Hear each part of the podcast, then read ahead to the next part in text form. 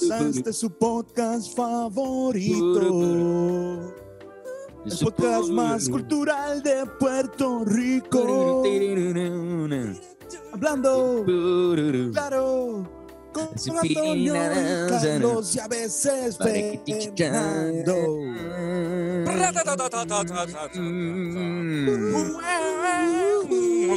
Bienvenidos a este su podcast favorito, Hablando Claro, con Antonio, Antonio y y Carlos. Y a veces, A veces.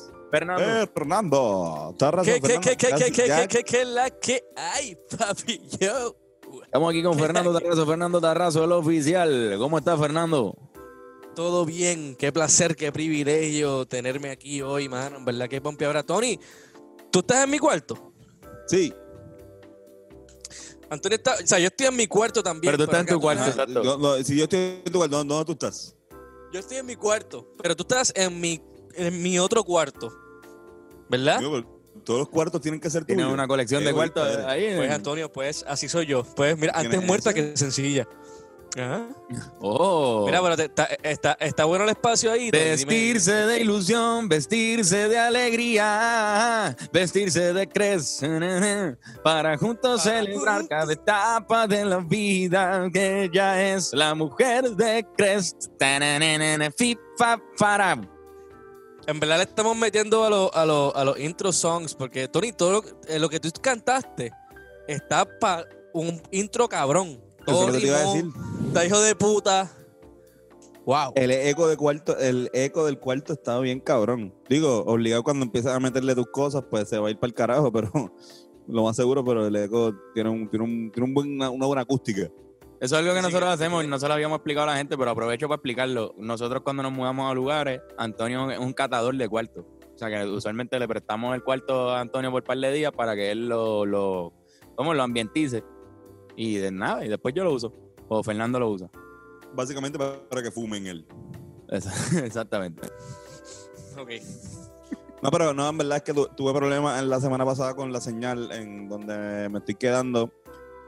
Ya la semana que viene les prometo que, yo creo que ninguno de nosotros va a estar donde estamos, pero ajá, si acaso esto vuelve a pasar, pues no voy a estar en, en donde estaba antes, así que estamos en una pequeña transición. Exactamente. Pero No le vamos a explicar todavía lo que va a pasar. La semana que viene todo el mundo quizás se entere. Bueno, sí, sí. La que, la que viene viene una sorpresa bien cabrona. Estas próximas semanas van a estar duras para este podcast. Verdad, se los adelanto. Empezando por hoy, que, que yo creo que ya saben quién es el invitado porque leen el título. Pero exacto, hoy va a estar, un- este podcast va a estar cabrón. bueno, Pero antes espero- que eso, ¿qué carajo pasó ayer? ok, esto es lo que está pasando. Eh, Ese, ese este hangover, hangover en español. Yo acabo de decir la traducción de hangover, la película. ¿Qué carajo pasó ¿Qué ayer? carajos pasó ayer? Mira, este, en este podcast vamos a hablar del espacio. Porque realmente lo que está pasando aquí en la Tierra, especialmente en la de nosotros, está sumamente al garete y surreal.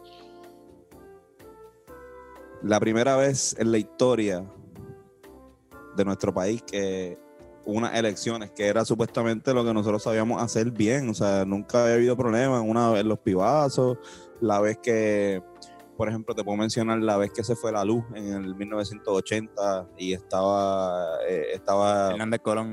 Hernández Colón ganando y de repente se fue la luz y Romero Barceló este, salió adelante. Desde esa vez, cabrón, no ha pasado algo tan bochornoso y un ataque directo a la cuasi democracia, de la democracia que ellos hablan, que, que bastante ellos se matan diciendo que la Comisión Estatal de Elecciones dice. Este, pues tras que eso es supuestamente una democracia, pues ayer se fue para el carajo y fue destruida completamente en un proceso que fue obviamente planificado para mí. Según la última noticia que leí sobre eso, que puso Jay Fonseca, es un la, la- la gente que imprime las papeletas, que no sé quién puñetas son, hablaron sobre lo que ocurrió y dijeron que si no hay representantes de todos los partidos, ellos no pueden imprimir esas papeletas. Y aparentemente, pues no estaban los, los representantes, así que quizás sea algo más, más global lo que pasó, no, Sin- no solamente de Wanda, como están especulando, o de No, Yuli. definitivamente a, a- Aníbal Vega Borges, que es el, el comisionado electoral de- del Partido Popular Democrático, también tiene mucho que ver aquí. Porque para que esto pasara, te necesitaba la aprobación de Aníbal Vega Borges y de. No me acuerdo ahora de la PNP que, que, que es la. Que tiene, ah, perdón, de, de Rivera Chats, que es el, pre- el- el comisionado electoral también, el presidente del, del PNP, y Aníbal Vega Borges, el presidente del Pueblo Popular. Necesitaba la aprobación de ambos para esto. ¿Qué pasa? Eh, este, sabemos con quién está Rivera Chats, que es con, Con Wanda. Vázquez, y Aníbal Vega Borges está con Batia, que puede ser que también sabía lo que estaba pasando, pero pichó para loco. Aquí, No se ¿qué está sorprendan. Ah, perdón. No, ok. Rápido, y mala mía, es que no quiero vomitarlo todo y después seguimos hablando de- del espacio. Digo, empezamos a hablar del espacio. pues. Pero para que sepan, aquí lo que está pasando, chorrete de cabrones, es que los candidatos que están ganando, que supuestamente están ganando y que tienen ventaja, están pidiéndole a Puerto Rico que la- los, los votos se cuenten de ahí el domingo. Los candidatos que están perdiendo están pidiendo que se anule completamente lo que pasó el domingo porque esto fue un algarete y que si no se van a hacer las cosas bien, no se haga. Ambas son, este, ambas están al- sumamente al garete. Todo depende de quién, de quién vea el saco. La cuestión es que Carmen Yulín está perdiendo, Charlie está perdiendo y Wanda Vázquez está perdiendo. Y Rivera Chat también está en una posición no tan cómoda como hace. Como Pero igual estás perdiendo por, la, por las encuestas que se están haciendo. Técnicamente, según dijeron. Se tiraron números. no se, no se- no se están contando votos, ¿o sí? No, sí, se contaron, números. se contaron votos y se filtraron. Se filtraron números porque muchos, muchos comisionados electorales de varios pueblos dijeron, no, vamos a tirar el número porque no sabemos si después esta gente nos cambia los números y nos roba las elecciones. Porque acuérdate que hubo la- escuelas donde todo el mundo pudo votar, hubo sitios donde todo el mundo pudo votar y ahí di- dieron números y aparecía Rivera Chat perdiendo en casi todo. Aparecía Yulín en último lugar. Y Wanda Vázquez acuérdate- está perdiendo, cabrón. Wanda Vázquez Está está ganando perdiendo. Fernan, acuérdate que aquí hay números internos también, mano. Esto es lo peor de todo esto. Aquí hay números internos que esta gente sabe que nosotros no sabemos. Y, la- y muchas veces los sondeos y todas estas mierdas son cosas que también se, se ponen chavos. Y dice, sí, sí, mira, cabrón, les voy a dar 10 pesos a todo el mundo que vote. O sea, en, en, en primerahora.com. Pero la real, sí, Wanda Vázquez está perdiendo, va a ganar, va a ganar Pierluisi. Va a ganar Pierluisi y va a ganar el Batia. Más nada. Si la cosa no, no es así, pues ya saben que hubo algo raro, posiblemente. Y si la María Calderón, bueno, ¿Qué dijiste si la cosa. Bueno, pero hoy no vinimos a hablar de política. Vinimos Gracias a a Dios. vinimos a hablar de algo más cabrón. Antonio, ¿quieres Mala mía, yo quería, quería vomitar porque este, Bebiste demasiado. me, ayer estuve todo el día, no, ayer, ayer, ayer todo el día estuve bebiendo mucha mierda política, o sea, como que estaba loco por intenso, un micrófono al frente. Bueno, pues hoy tenemos aquí la oportunidad de tener como invitado honorario en este podcast a, a la única persona que, que yo conozco que trabaja en la NASA. El segundo elemento, El segundo elemento. Este, este cabrón nos lo va a explicar más a fondo ahora, pero, pero estuvo trabajando en la más reciente misión de los robotcitos que mandan para Marte y nos tiran fotos bien bonitas. Y acaba de salir hace par de semanas, ¿verdad? Hace como tres semanas. Y este tipo es uno de los ingenieros de esa, de esa misión. Y lo tenemos aquí hoy con nosotros. El señor Helio Morillo. Eh, ¡Aló! No te Elio, escuchamos. ¿me escucha? Ahora sí, estoy en el unmute. Yo, ¿qué es la que sí, hay? puñ- ¿Qué es la que hay, puñeta? Gracias, gracias por la invitación. Esto está brutal estar aquí con ustedes. Elio, tú llevas haciendo un par de entrevistas, ¿verdad? Formales en estos días, por lo que he visto. Tengo, tengo algunas, salí hasta en Guapa el otro día, que en verdad fue bastante inesperado, pero fue súper emocionante poder participar en, en Guapa, que no me lo esperaba, me- literalmente me lo dijeron anoche antes de, fue como que, mira, a las 6 de la mañana tú nos puedes llamar, y yo, wow, sí, what? Y sí, en verdad, súper formal, pero vacilón estar aquí con ustedes. Aquí puedes decir todo lo que te salga. es, esto es los básicamente cojones. igual que guapa. Esto es más o menos lo mismo. Igualito. Eh, tenemos que ser bastante estrictos, hablar formalmente. Vamos a hablar que como está viendo y fumando y hablando mierda y nosotros no sabemos. Anda para el carajo. Se acaba de ir todo. ¿Se fue el internet?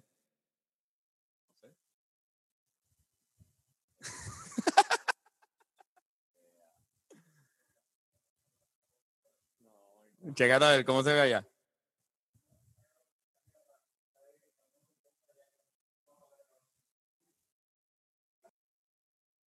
Che, hablamos tú y yo. Eh, nada, súper brutal hablar con los diferentes, con los diferentes medios aquí entre Nueva York, Puerto Rico, Colombia, Chile. Eh, y nada, brutal, brutal. La experiencia que he tenido ha sido espectacular. Y cuando tú, cuando tú hablas, me imagino que, porque por ejemplo, nosotros no sabemos un carajo de, de la, de la NASA, aunque a mí me gusta el tema bastante. Pero de repente se te, te enfrentas a preguntas bien, me imagino bien bobas, ¿verdad? Como esta que te estoy haciendo ahora mismo, ¿verdad? No, fíjate, no hay, no hay ninguna pregunta que sea boba, en verdad lo que pasa, yo entiendo, yo no espero que la gente sepa completamente el tipo de programa que nosotros hacemos en la NASA, que a mí me gusta explicarlo. Y es importante que la gente sepa qué se está haciendo. Así que eh, eh, me ha tocado aprender a la fuerza cómo explicar un tema tan complicado eh, de una manera simple que, que se entienda. Estar de papelón más cabrón. Por eso no somos guapas. Por eso nosotros no somos guapas. Esa es la diferencia entre guapas y nosotros. Quizás ellos tienen un internet de banda increíblemente ancha y Eh, este internet más fino no puede ser. estamos bien, estamos bien. Cosas que pasan sigue. con el internet fino. En el barrio fino. En el barrio, coño, diablo. Pero bueno, Helio, este, si quieres dar una explicación formal de, de en qué agencia tú trabajas o cómo fue que terminaste trabajando para, para la NASA, algo sencillo, qué sé yo. Bueno, una historia. ¿Cuál es tu, cuál es eh, tu, tu posición? Bueno, les doy la historia, ya, ya la tengo más o menos un buen resumen, les doy la historia un poquito desde donde empecé hasta cómo estoy, donde llegué ahora. Eh, pues Benito a lo mejor les contó, yo, yo nací en Ecuador, yo nací en Ecuador en el 93. Eh, la cosa se puso bastante fea en los 90, lo cual causa que mi mamá eh, decida, ¿sabes qué? Eh, es hora de mudarnos a Nueva York. Yo tengo un montón de familia en Nueva York. Y pues mami trabajando como maestra veintipico de años, obviamente súper profesional, era directora, ya había estu- eh, dado clases en- al nivel público, privado, universitario, lo que sea. Y nada, le toca darse el viaje de inmigrante sin saber el idioma. O sea, tuvo que tener la humildad para trabajar en, en- empacando comida en, en, en JFK, Siendo una eh, brillante. allí en Nueva ¿sabes? York. Sien- Siendo, inteligente con cojones este, por el Sí, por de idioma, imagino. Imagínate, sí, por razones de idioma, más que nada, no, no sabía el inglés y obviamente no podía ejercer como maestro en Nueva York, aunque sí había escuelas que, que daban clases en español y que sé yo cuánta cosa, pero igual es muy difícil como, como inmigrante llegar a Nueva York y tratar de hacer eso. Y nada, la, la, estuvimos ahí dos, casi dos años y mi hermano, que es 15 años mayor a mí, pues él es el que se casa con una puertorriqueña. Y ellos deciden mudarse a Puerto Rico y mi mamá dice, ¿sabes qué? Esta es buena oportunidad para nosotros también mudarnos y más que nada para que ella, ella poder seguir ejerciendo como maestra. Así que mami, mami trabajó en Puerto Rico par de años, lo- todo, todo el tiempo que estuvimos en, en, en Puerto Rico, le dio tutorías a Benito. Así que Benito ahí sacaba las notas eh, por mami, trabajando con mami. Nosotros fastidiamos bastante. Eh, y nada, estuve Ven- en Puerto Rico parece que necesitaba tutoría de matemática, ¿verdad? No, parece que no era lo del. En todo. Se, se quedó, se quedó música, pero brutal. Y eso, que la, la música es mucha matemática que después terminó, me imagino, especialmente en, en la área que, el, que Bennett hace, que es la del ritmo. Sí, full. Exacto. Exacto, exacto. Y nada, estuvimos ahí, por eso es que Benito y yo nos conocemos desde que somos chamaquitos, somos súper chiquitos, ni, me acuerdo en qué año nos conocimos. Era en, la, en tu casa, en la casa de Helio, eran las tutorías. En casa, en casa, sí, ahí en el, en el apartamentito, en el pueblo de Caguas, ahí cerquita del, del, del, del Monaga. Eh, donde empezábamos. No sé si tú te acuerdas, yo vivíamos en el estudio súper chiquito, mami y yo. Eh, que pensando eso, ¿qué es lo que era? Lo que hacía mi mamá por mí, o sea, todo, todo, todo el respeto por mi mamá y la gratitud por todo lo que ha hecho por mí hasta el día de hoy. Eh, espectacular. No estaríamos aquí si no es por ella, porque... Sí, no, en verdad, en verdad, literal. Yo no estaría donde estuviese ahora por, por todo el trabajo y el esfuerzo de mi mamá. Eh, siempre mil gracias porque mi, mi mamá soltera va eh, en Ecuador, eh, sigue en Ecuador, todavía tengo comunicación con él, siempre de lo más normal. Eh, pero obviamente mami se fajó toda su vida trabajando y sacrificando por mí, que siempre, obviamente, mil gracias a mi mamá por todo lo que ha hecho. Y me imagino que ¿Qué tiene que estar orgullosa con cojones, cabrón de ti. Tacho, sí, pero si tú la escuchas, si yo no me he visto bien, todos los días yo la llamo y sigue siendo más. O sea, sí, Elio, bla, bla, bla, pero también es como que, oye, comiste, oye, te, te bañaste No, hoy. no, yo, son, mami, así tengo son. ya 27 años, oye, ¿cuál es esa pregunta? Eh, y nada, ustedes saben, pues obviamente en, en- entre el 2006 y el 2007 fue que se puso la cosa bien fea en Puerto Rico. Empezó a ponerse la cosa bien fea y fue cuando empezaron a cerrar las La crisis. escuelas. Y Sí, sí. la crisis empezó en esa época y mi mamá ya, ya conocía los patrones que, que se venían porque ella lo vivió en Ecuador en los 90. Y dijo, no, ¿sabes qué? Nos vamos a Nueva York, eh, ahí es donde tenemos la familia. Y ya yo tenía 13, 14, qué sé yo, 14 años. Estudié ahí en Cagua. Tuve la oportunidad con beca empezar en Notre, eh, que fue de escuela pública. Con beca empecé a estudiar en Notre y pues de ahí pues a, a brincar el charco, como dicen. Eh, obviamente muy difícil. Yo estaba súper reenamorado y ese, en ese entonces tenía las amistades. Eh, obviamente era, yo estaba ya más consciente de lo que era como que dejar todo y empezar en un sitio donde yo no conocía. Y literalmente desde que empecé en Nueva York, eso todo, todo eso que estamos hablando ahora, eh, todo lo que ha salido a luz como de Black Lives Matter, el racismo sistemático, yo lo viví, lo viví completamente como inmigrante, como latino, eh, con mis compañeros afroamericanos, los viví, viví la experiencia directa de lo que es el sistema trabajando en contra de nosotros para no seguir adelante. Y fíjate, eh, no teníamos conciencia de eso, que eso era lo que estaba ocurriendo. Y con los, los panas, pues seguíamos metiéndole duro los que podíamos. Y en high school tuve la gran oportunidad, de verdad. Yo, yo soy un creyente en serio de, de, de ese dicho de, de dime con quién andas y te diré quién eres. Los panas que yo tengo desde high school, bueno, nos apoyamos full, full, full de que a estudiar, trabajar, a jugar soccer, eh, joder cuando hay que joder, eh, y súper, súper chévere, nos apoyamos y poco a poco con los, con los maestros, las maestras que nos apoyaron muchísimo, hice investigación, hice algunos programas de verano donde pues me inspiré a seguir en la universidad. Eh, yo sabía obviamente como mamá maestra que eso era lo que me tocaba hacer, yo no tenía la opción de sacar menos de 90 en casa, Benito sabe, si yo sacaba alguna vez me quitaban el Game Boy, eso no era, no, yo no bregaba porque yo jugaba Pokémon a todo lo a todo que dar. Y mami, era como si- que si no, yo te quito si yo sacaba una vez, hermano. Si yo sacaba una vez, celebraban. En matemáticas. No, Hacho, mami, mami, Digo, con yo- los ganchos.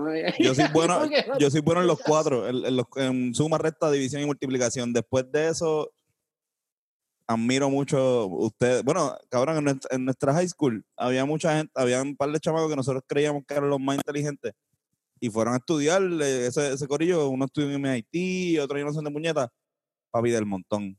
Esa gente que yo pensaba que eran este, Ein- Einstein, para mí Einstein, este, papi del montón. Y igual por Mira, eso te admiro con que- cojones. Qué fuerte. Dios mío, qué fuerte, Antonio. Bueno, lo digo, no, y los quiero mucho. los quiero mucho, este Francis, sabes que te quiero. Qué cabrón. Eh, no, en verdad me identifico porque sabes que aunque yo soy ingeniero, yo soy bastante malo en las matemáticas. Eh, mis panas hasta ahora se, se me tripean porque yo era horrible en, en lo que era álgebra y aritmética y sumando números siempre se me hizo difícil y todavía, honestamente. Yo estoy aquí porque me gusta, pero me tengo que fajar porque es difícil. Gracias a Dios. Gracias a Dios. Coño, cabrón. Yo supongo que ustedes hacen las ecuaciones más difíciles del mundo ahí, ¿no? Ca- Básicamente. Eh, son bastante complejas, sí, déjame decirte, son bastante complejas, eh, eh, pero tenemos un equipazo de gente metiéndole, metiéndole mano. Eh, eso, es, eso es lo que resulta en estos proyectos, lograr la calidad que, que se logra. Pero tú. ¿Cómo es que tú llegas a NASA entonces? O sea, Pues sí, o sea, en high school, en high school yo eh, eh, apliqué a varias universidades y la que me convence fue University of Michigan, que obviamente es allá arriba en el frío de Ann Arbor, que eso es un frío incomparable, pero la gente como que tiene o sea, esa calidad de buenísimas personas que se consideran en el Midwest, y es verdad, la gente es muy chévere, eh, la pasa increíble, tengo mis amistades, mis mejores amigos, eh, hasta el día de hoy eh, de, Michigan, y nada, ahí empecé a trabajar, trabajé en SpaceX, trabajé en G Aviation, trabajé en Boeing, y ahí fue como que desarrollando las experiencias y las destrezas. SpaceX, yo soy un morón. SpaceX es el de, el de, el de tipo de Tesla. El de Elon Musk. Elon Musk. no, por eso, yo, yo, sé que hay mucha gente que escucha este podcast que es más o menos del mismo IQ que yo, para que más o menos sepan. el de Elon Musk, mira, mira, historia super funny que se las cuento aquí ustedes. Yo, yo tuve el gran placer de pararme eh, al lado de Elon Musk en el baño. Eh, eso pasó. ¿Cómo, cómo? Espérate, espérate, explica, explica, explica, explica. Okay, explícame por paso. Ahorita la puerta. Conocemos, nosotros conocemos a Bob Este cabrón fue al baño con Elon Musk. Mira, yo no dije nada, yo como que me di cuenta que él entró al baño y eso fue como que, oh, holy shit, el jefe está al lado mío y yo era un intern, era como que, ¿qué es esto? O sea, yo ahí parado, meando al lado de... ¿qué esto, Este tipo mea también. Qué cosa cabrón. Aparentemente humano, aparentemente es un ser humano. eh, sí, brother, no, no, me lo creí yo tampoco. Fue como que ahí entró, se abrió la luz, vi, vi el cielo al, al él entrar, como, wow. Eh, pero nada. Decir, Oye, buen, buen, buen cohete, amigo. tremendo, tremendo transbordador. Papi, ¿tú crees que eso llegue a Marte? eso llega, eso alcanza. ¿Qué alcance? Ya alcanza. Ah, pero, pero, pero sí, trabajar en esas experiencias fueron brutales. Eso fue viajando por Estados Unidos. Y más que nada, siempre desde, desde mi primer año en Michigan, he estado súper involucrado en una organización que se llama la Sociedad de Ingenieros Hispanos. Eh, Society of Hispanic Professional Engineers, que hay, hay varios capítulos en, en, Puerto Rico, a lo mejor en, en, en Mayagüez, en Bayamón, en la Inter, hay varios chapters bien grandes. Eh, apoyando, devolviendo lo que se pueda y en una de las, de las convenciones nacionales con, conocí a mi actual jefe.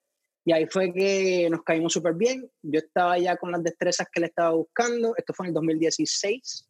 Eh, y nada, eh, funcionó. La oportunidad se dio para trabajar en, en, la, en la misión Mars 2020, que dejar mi granito de arena en lo que es la exploración espacial, en buscar vida en otro planeta, y lo que se va a convertir en la arquitectura para que los seres humanos vivan en otros planetas. Esto ha sido un honor, es un, eh, la estoy pasando increíble, aprendiendo un montón. Yo trabajo con un chorro de genios, porque no es que yo sea un genio, sino que yo lo meto, yo lo meto bien duro y trabajo con gente súper inteligente, te lo digo. Es, es, un honor estar aquí con este grupo de personas. Cabrón, si tú estás ahí, es porque tú también eres un fucking genio de mierda. O sea, porque eso, eso es lo, eso, mira, la, la gran mayoría de los genios que yo he conocido eso es lo más que los caracteriza. La gente que es bien inteligente sabe que no son tan inteligentes como ellos, como, como la otra gente piensa que es. Y eso que tú estás haciendo es súper característico, cabrón. Sí, cabrón, tú estás ahí. No te, no te, no, te buscaron para estar ahí este, dándole apoyo. Uf, uf, métale. Tienen que... No, papá, yo estoy literalmente aquí hablando con ustedes, pero tengo una simulación que estoy trabajando literalmente. Por eso, por eso. tú eres, cabrón, tú eres, Y exactamente, exactamente cuál es tu rol como que dentro de la misión. Mira, si, han visto la película The Martian, la de Mark Watney. Ajá. ¿No se la han visto? ¿Se sí se la vieron, que el tipo se va a Marte y está ahí eh, plantando sus, sus, papitas y sus... O pues hay una escena que enseñan un laboratorio con los modelos terrestres de todos los rovers y las cosas que envían a Marte. Pues yo trabajo en la versión real de ese laboratorio, donde nosotros tenemos los modelos terrestres de los aterrizadores y de los rovers que vamos a mandar o que mandamos a Marte. Eh, yo me llamo, mi título en particular es, el, es un Systems Testbed Engineer, un ingeniero de banco de pruebas, que me dedico a hacer las pruebas para asegurarnos de que todo el software y el hardware funcione como lo diseñamos, ya que hay muchísima automatización, hay muchísima capacidad para que el robot sobreviva a la trayectoria, la nave como tal sobreviva a la trayectoria de aquí a Marte y esa etapa de descenso, la entrada a Marte, que es súper violenta, eh, solamente se puede simular y obviamente el robot como tal funcionar en la superficie es algo muy, muy complejo porque para darles un poco de idea, ustedes cuando jugaron con sus carritos de control remoto, eh, bueno, Ah, ustedes pero- saben, eh, como, como ustedes juegan con los carritos de control remoto, ¿verdad? Que ustedes tienen el control y tienen el carrito al frente de ustedes. Ujú. ustedes cuando le dan para el frente, el carrito se mueve de inmediato. Imagínense eh, darle para el frente y que se tarde entre 6 y 14 minutos ese carrito en moverse para el frente. Así de lejos nos queda Marte. Marte no podemos comunicarnos inmediatamente y todo es de acuerdo a las órbitas de los planetas, de acuerdo a donde estemos relativamente hablando con el planeta Marte.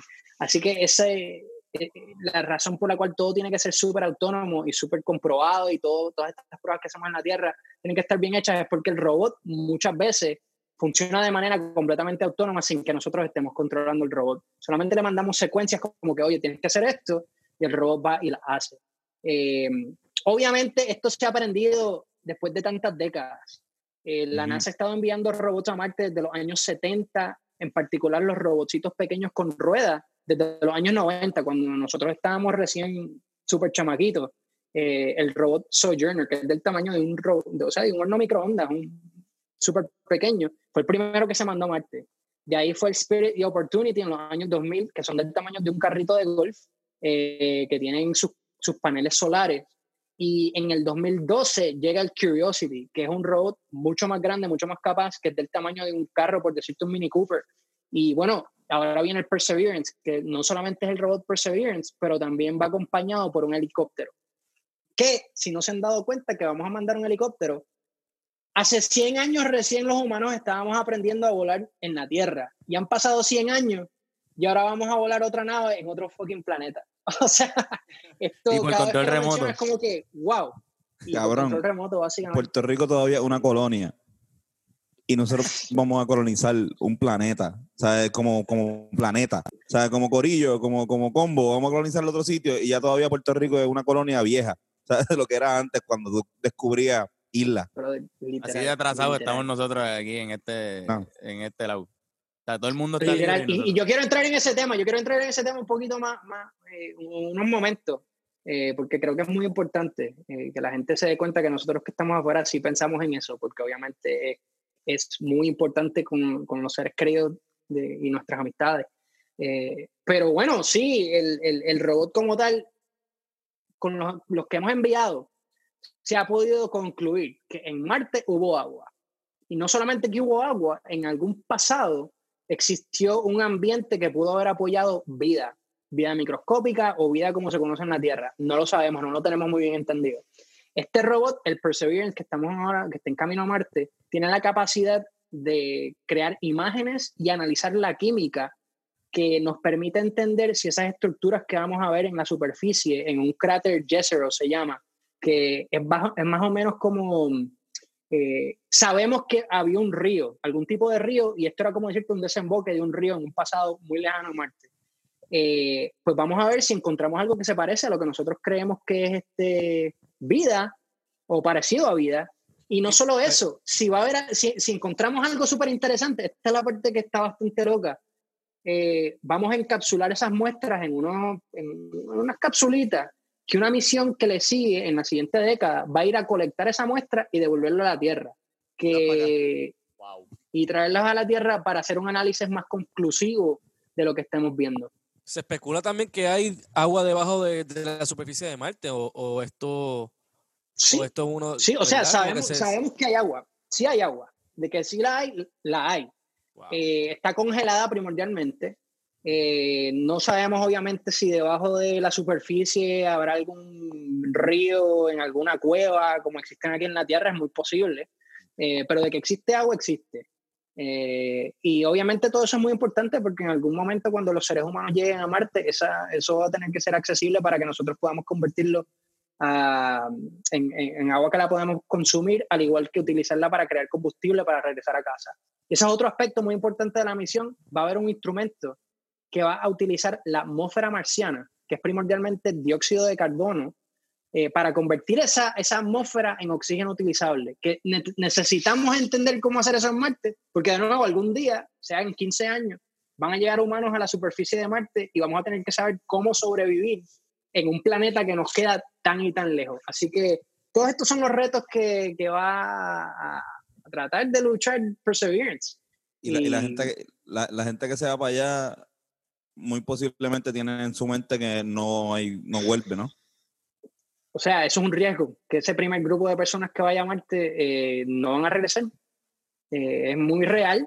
eh, es bastante loco porque fíjate, se, se tarda una nave espacial de la Tierra a Marte siete meses. ¿Tú te imaginas estar en una capsulita, eh, encerrado, eh, con una comida súper limitada, con gente que a lo mejor tú conociste hace par de meses, hace un año, dos años a lo mejor, que no los conoces muy bien, encerrados en una capsulita que después no solo eso, después de que tú estés cerrado, estás dejando todo, estás dejando todo lo que tú conoces. El ambiente en el cual tu cuerpo literalmente se ha evolucionado para sobrevivir, lo que es la Tierra, tan espectacular que es la Tierra. Y estar ahí psicológicamente, con, o sea, aislado para tú entender que vas a entrar violentamente a otro planeta, donde vas a llegar a una superficie con unos recursos súper limitados.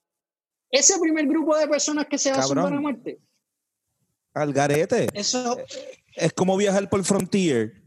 Siete meses. Mira, cabrón, yo a veces estoy dos horas y, y de aquí a Orlando y me jode. Imagínate viajar por, por Frontier siete meses para llegar a un sitio que tú no sabes si va a volver.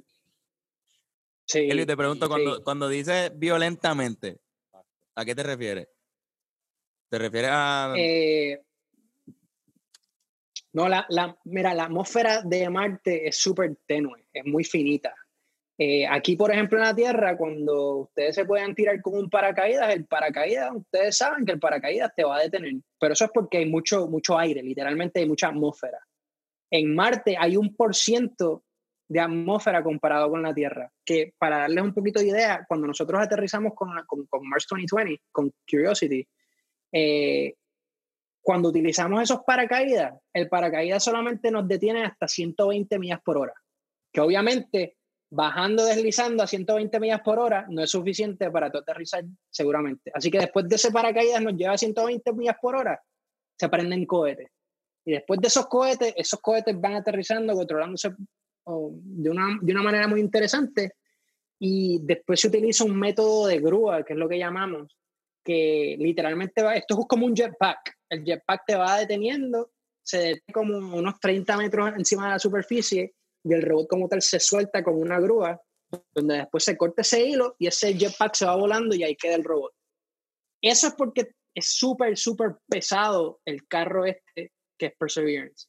Así que lo que se utilice para, para los seres humanos va a ser mucho más complejo porque obviamente los seres humanos tienen que aguantar menos fuerza eh, que un robot. Es una de las razones por las cuales no hemos enviado humanos, porque los robots aguantan más que nosotros.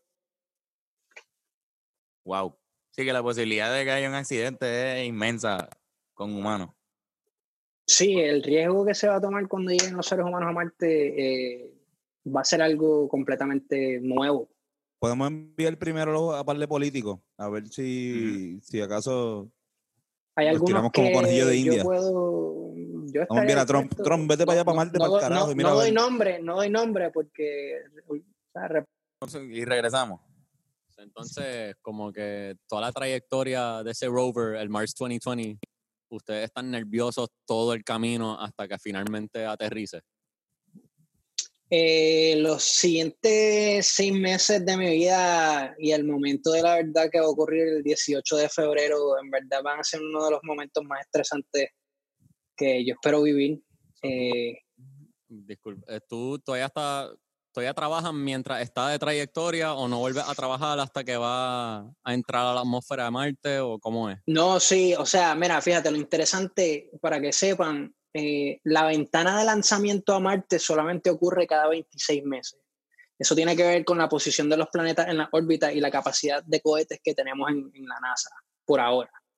eh, para poder cumplir con ese, ese horario de poder lanzar cuando ocurre esa ventanita que ocurrió ahora desde el, desde el 15 de julio hasta, era más o menos del 20 de julio hasta el 15 de agosto, algo así más o menos, lo pueden buscar en Google, era más o menos mm, casi un mes. Eh, si, si, fallamos y, y, perdemos esa ventana de lanzamiento, pues en verdad el proyecto eh, se va a pique y mucha gente pierde trabajo. Eh, el Congreso, obviamente, por decirte lo bonito, se enfogona bastante. Ha ocurrido en el pasado, muchas de las misiones se tienen que atrasar por razones técnicas primordialmente. Eh, así que para poder cumplir con ese horario, se trabaja en paralelo. El, el, modelo de vuelo se construye a la misma vez que el modelo de ingeniería, ese laboratorio que les expliqué hace poco, eh, que es el sistema terrestre donde hacemos, todas las, donde hacemos todas las pruebas, pues se va construyendo poco a poco eh, de una manera paralela y vamos cumpliendo con horario, con estrategia que, va, que se pueda cumplir ciertas pruebas para pasarle esa información al equipo de, que va construyendo el, robot como tal para que lo puedan hacer de una manera segura y que sepan que lo que están haciendo es lo correcto. Así que hay como que una negociación entre los diferentes equipos de qué se va formando, en qué mes y cómo vamos haciendo las pruebas. Por, esa misma razón, bastante, bastante complejo. Buena pregunta. Una, una, pregunta. Este, en teoría, todos estos procesos, tú lo mencionaste ahorita, la palabra eh, este, automatización, eventualmente todo se estaría automatizando y cómo eso afecta el proceso, me imagino que eso pues, puede traer unas ventajas y otras desventajas en el futuro, ¿no? No sé cuál es tu, tu opinión. Sí, eh, para que se, se, den una buena idea, este robot va a ser uno de los más autónomos que se, va a poder, que se envía a otro planeta. Eh, la capacidad del robot para explorar, para explorar la superficie va a aumentar a 200 metros al día, que eso es bastante terreno por cubrir en un solo día en la superficie en otro planeta, lo que resulta en mucha más ciencia, mucha más investigación que se va a poder cumplir en, en un corto tiempo. Eh, más o menos para que sepan cómo funcionan los algoritmos, en el Curiosity, en el robot que está ahora mismo en la superficie, solamente lleva una computadora principal. Esa computadora lo que hace es que toma fotos, procesa esas fotos, crea un mapa local de lo que está alrededor, así como nosotros hacemos con, con la vista, crea un mapa local y de ahí toma una decisión a dónde se mueve, pero lo hace metro a metro. Así que como que toma foto, crece mapa, se mueve un metro. Y lo sigue haciendo poco a poco.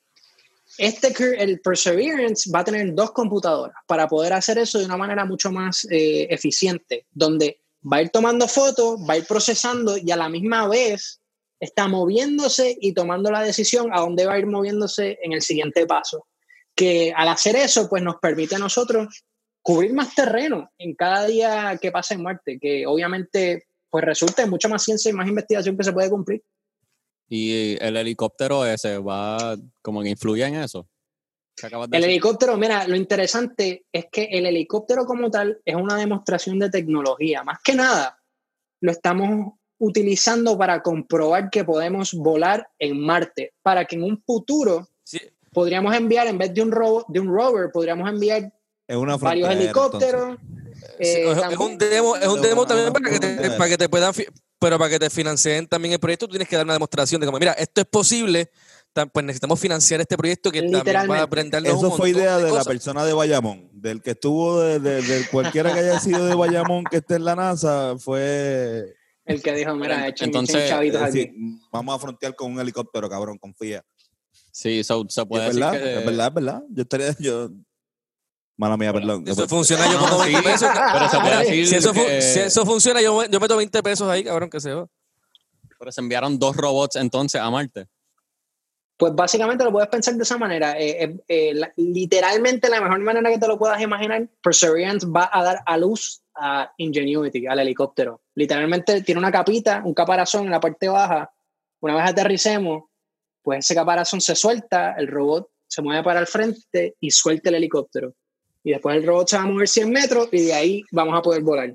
Eh, Cabrón, ¿y cómo carajo, cuando eso recoge muestras, por ejemplo, del, del suelo o lo que sea, ¿cómo puñetas ustedes la reciben? ¿Qué carajo, qué, qué es lo que pasa? Mira, el, el, el, robot el Perseverance tiene uno de los sistemas más complejos de brazos robóticos que existe en el planeta Tierra, que es súper preciso, eh, tiene muchísima capacidad y literalmente dentro del robot hay otro brazo robótico, que lo que va a hacer, el, el, lo puedes pensar, tiene, tiene todos los, los, mismos joints, como sea que se diga en español, que tenemos nuestro brazo, eh, como seres humanos, pues el, el Perseverance, eh, la estructura es muy similar, donde va a poder identificar piedras, recolectar, taladrar piedras, recolectar eh, ejemplares y muestras, y después lo va a decir, por decírtelo, a introducirlo a otro mecanismo que lo recibe otro bracito y lo va a meter en un contenedor donde vamos a guardar hasta 32 muestras, creo que son, que después se van a soltar en otro lugar para que otro robot en la siguiente década vaya, lo recoja y lo traiga a la Tierra. Sí, que no es que eso recoge un cantito de tierra, le hace un análisis ahí y le envía los resultados a ustedes. Así mismo suena, by the way, por si acaso, suena así mismo. Y le envía un, un fax a ustedes. un fax con una broma. Mira, pero, pero si, quieren, si quieren que suene diferente, nos pueden llamar. Nosotros podemos hacerle con unos sonidos como que para que suene. Pero si me hacen una, si me hacen una cancioncita del espacio. Una canción. John Williams, cabrón. Hacho, por favor, John Williams puede hacer la música de cualquier cosa que hagamos en el espacio los humanos, nomás por joder, ya que. Como la, la, canción de Space Odyssey, cuando llegue Marte se suena de verdad. Cuando llegue la cápsula. Exacto, exacto. Papá.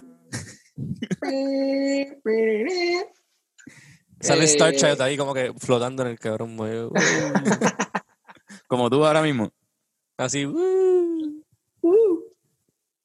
Qué cabrón. Pero, Pero, literal, es, bastante complejo. Es súper emocionante. Eh, y yo trabajo con esas pruebas.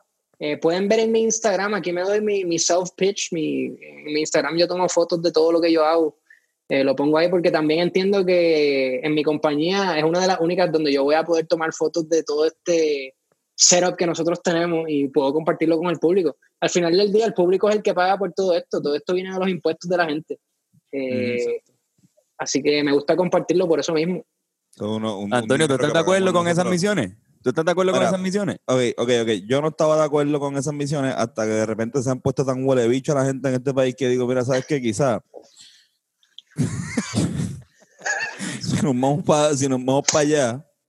Nadie y me pues, que, que, que, los cabrones, okay, o que los cabrones sean para Marte, porque también esa es una.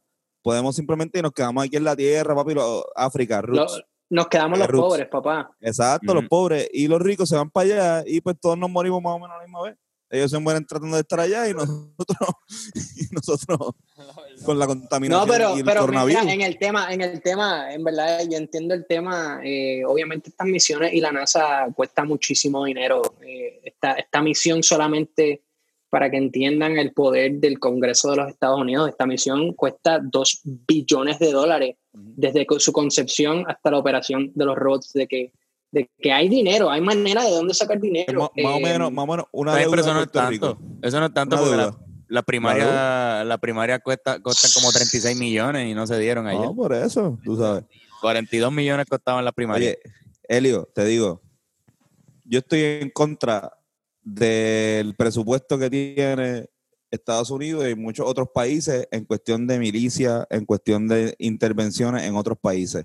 Y como, Ahora, como si es- te lo tengo, si que, te lo tengo que decir como, si como ciencia- ciudadano, estoy de acuerdo contigo. Como ciudadano eso. privado y mi opinión privada, estoy Claro. completamente de acuerdo contigo. La NASA, la NASA es una agencia civil, por esa razón. Exacto. Lo que hace la NASA es completamente civil. Nuestra tecnología no se utiliza eh, de una manera directa en ningún tipo de proyecto militar. Todo lo que nosotros hacemos es lo más noble. Son, son preguntas Claro. científicas para el, el mejoramiento del Claro. entendimiento de, de las personas.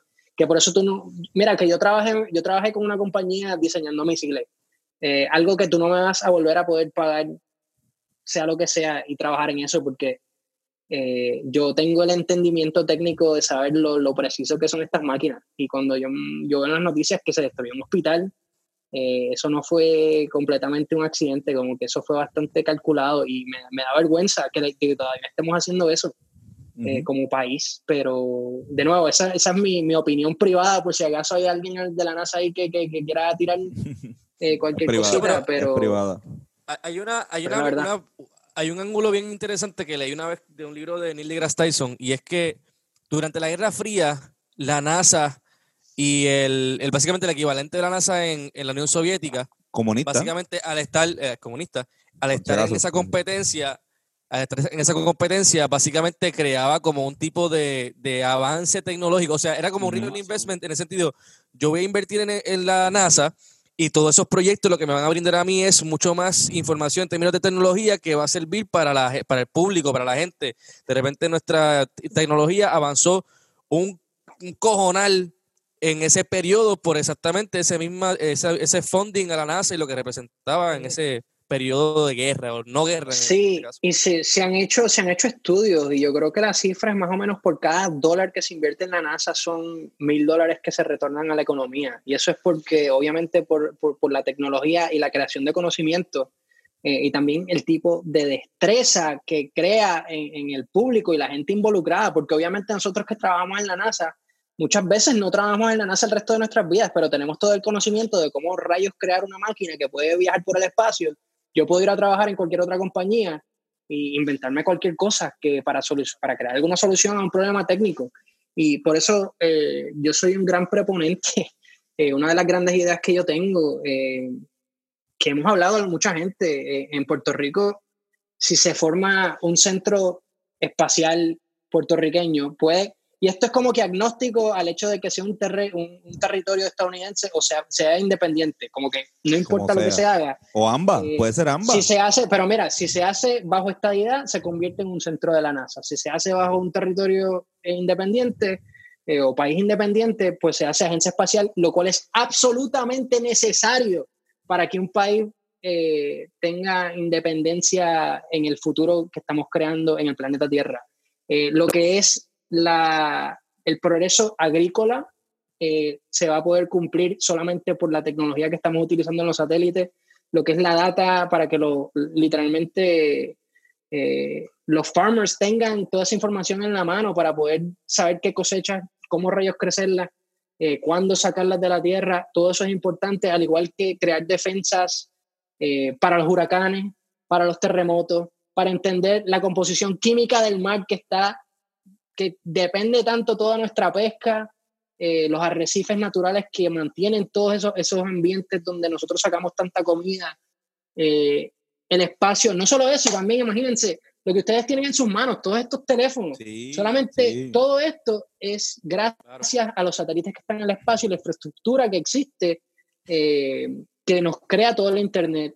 Y una de las grandes tecnologías que está en pleno desarrollo es el Internet global, que muchas compañías que están desarrollando eso y obviamente en lugares donde, como Puerto Rico, donde muchas veces se va la luz, muchas veces se caen antenas. Si hay un satélite que esté señalando constantemente al país, pues aunque tengas una batería por ahí guardada, tú prendes tu teléfono y ya tienes acceso a comunicación. Ese tipo de tecnología solamente es posible eh, por el desarrollo del espacio, que como estás diciendo, sí, el, el, la, las grandes inversiones ocurren en la tecnología y de acuerdo a eso, pues obviamente se hace la educación accesible, eh, la comunicación accesible, la música la vas a poder tocar. Mira, eh, yo daría todo todo- Arecibo, cojan Arecibo completo. Ya tienen ahí ya más o menos algo. Eh, breguen, o sea, cojan todo Arecibo. Mira, mira. Mía por la comba y eso, pero Aquí en el tema de que estamos de hablando, claro, yo una de las visiones que tengo, eh, el territorio que quedó abandonado de Vieques, esto, estoy loco por hacer un white paper con un grupo de estudiantes y poder estudiarlo, que se utilice ese espacio como un, un sitio de lanzamiento,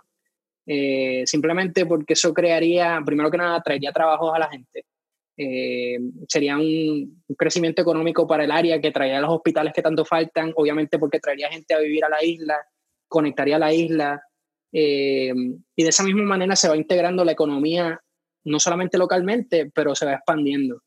Y pienso que ideas así como un sitio de lanzamiento en Puerto Rico sería muy importante, al igual que tener un centro de desarrollo tecnológico, porque todos estos satélites que estamos enviando ahora son del tamaño así, de este tamaño, así chiquitito.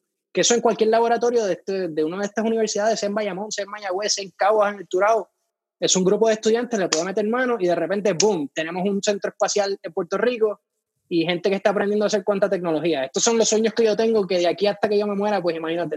Hacho, yo también. Y estoy, y estoy seguro que el primer estudio de música en Marte, el primer estudio de música va a ser o jamaiquino, puertorriqueño o de Inglaterra.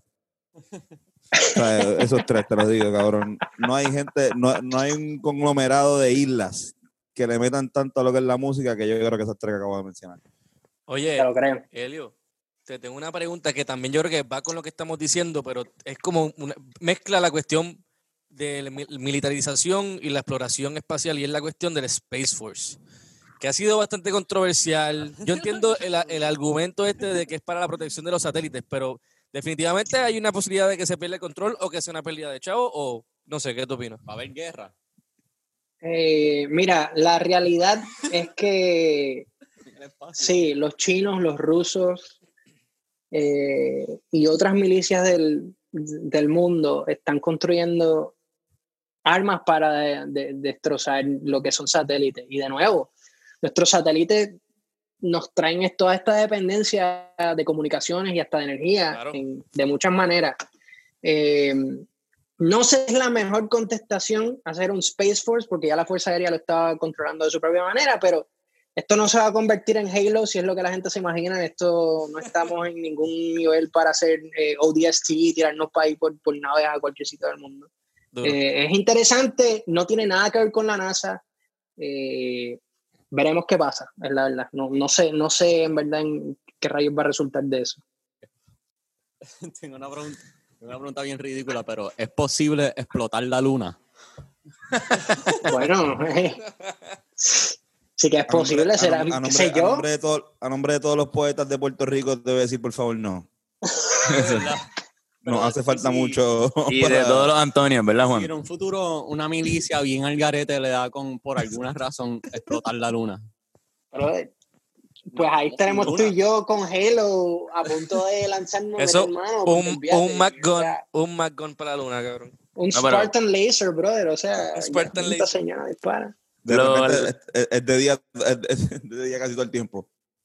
Exacto. Pero la pregunta es pertinente, la pregunta es pertinente. ¿De verdad fuimos a la luna en, en, el, en el video ese, en el 69?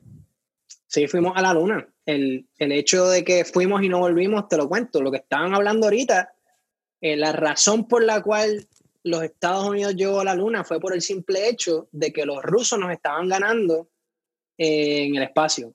Lo que fue el primer satélite, Los el perros. primer humano, los perros, pero más que nada, en verdad, Sputnik, esa claro. capacidad que los rusos tenían para decir, sabes que nosotros podemos poner lo que se nos dé la gana en, en el espacio, lo cual significa que nosotros podemos lanzar misiles y mandárselos al continente estadounidense, eh, es real. Y entonces nosotros teníamos que decir y, y contestar como que, bueno, ustedes pueden hacer eso, nosotros tenemos un control más preciso y mucho más dinero para desarrollar un, un cohete y una nave que va a llevar astronautas a la Luna y a regresarlos a la Tierra.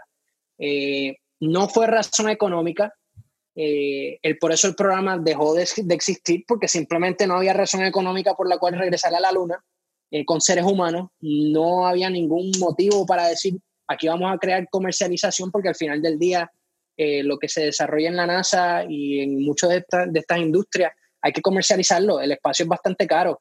Eh, viajar a Marte, como les cuento, son dos billones.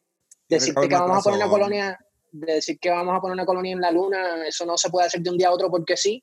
Eh, hay que tener una razón económica para decir vamos a invertir en esto y vamos a regresar. Por la cual ahora lo estamos pensando hacer, porque simplemente hay muchos recursos. Eh, de cierta manera es una guerra fría entre los diferentes países, pero todavía vamos a ver qué es lo que va a pasar. Eh, pero tener una colonia en la Luna nos permitiría entonces viajar al espacio de una manera, viajar a Marte y a otros lugares en, la, en, en el sistema solar de una manera más económica.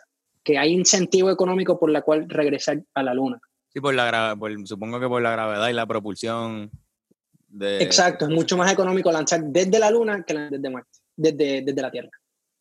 Wow. Y es más como un, pit stop. Es como cuando, por ejemplo, si viajas con American Airlines, siempre vas a parar en Miami y después vas para otro sitio. Pues la luna Con aviones más grandes. Exacto, con un avión un poco más grande. Vas a la luna, pum, pim, pam, y después lo sigues el- para allá. en la, en la Estación Espacial Internacional están probando con, una, con unos 3D printers, ¿verdad? Vi hace poco algo de eso que... que Yo tengo un pana que trabaja en eso. De verdad. A mí me pareció súper interesante, como que más fácil, as- como que printear cosas físicas en cero gravedad es mucho más fácil. Pasa que pues, eso también ayudaría, ¿no? Me imagino.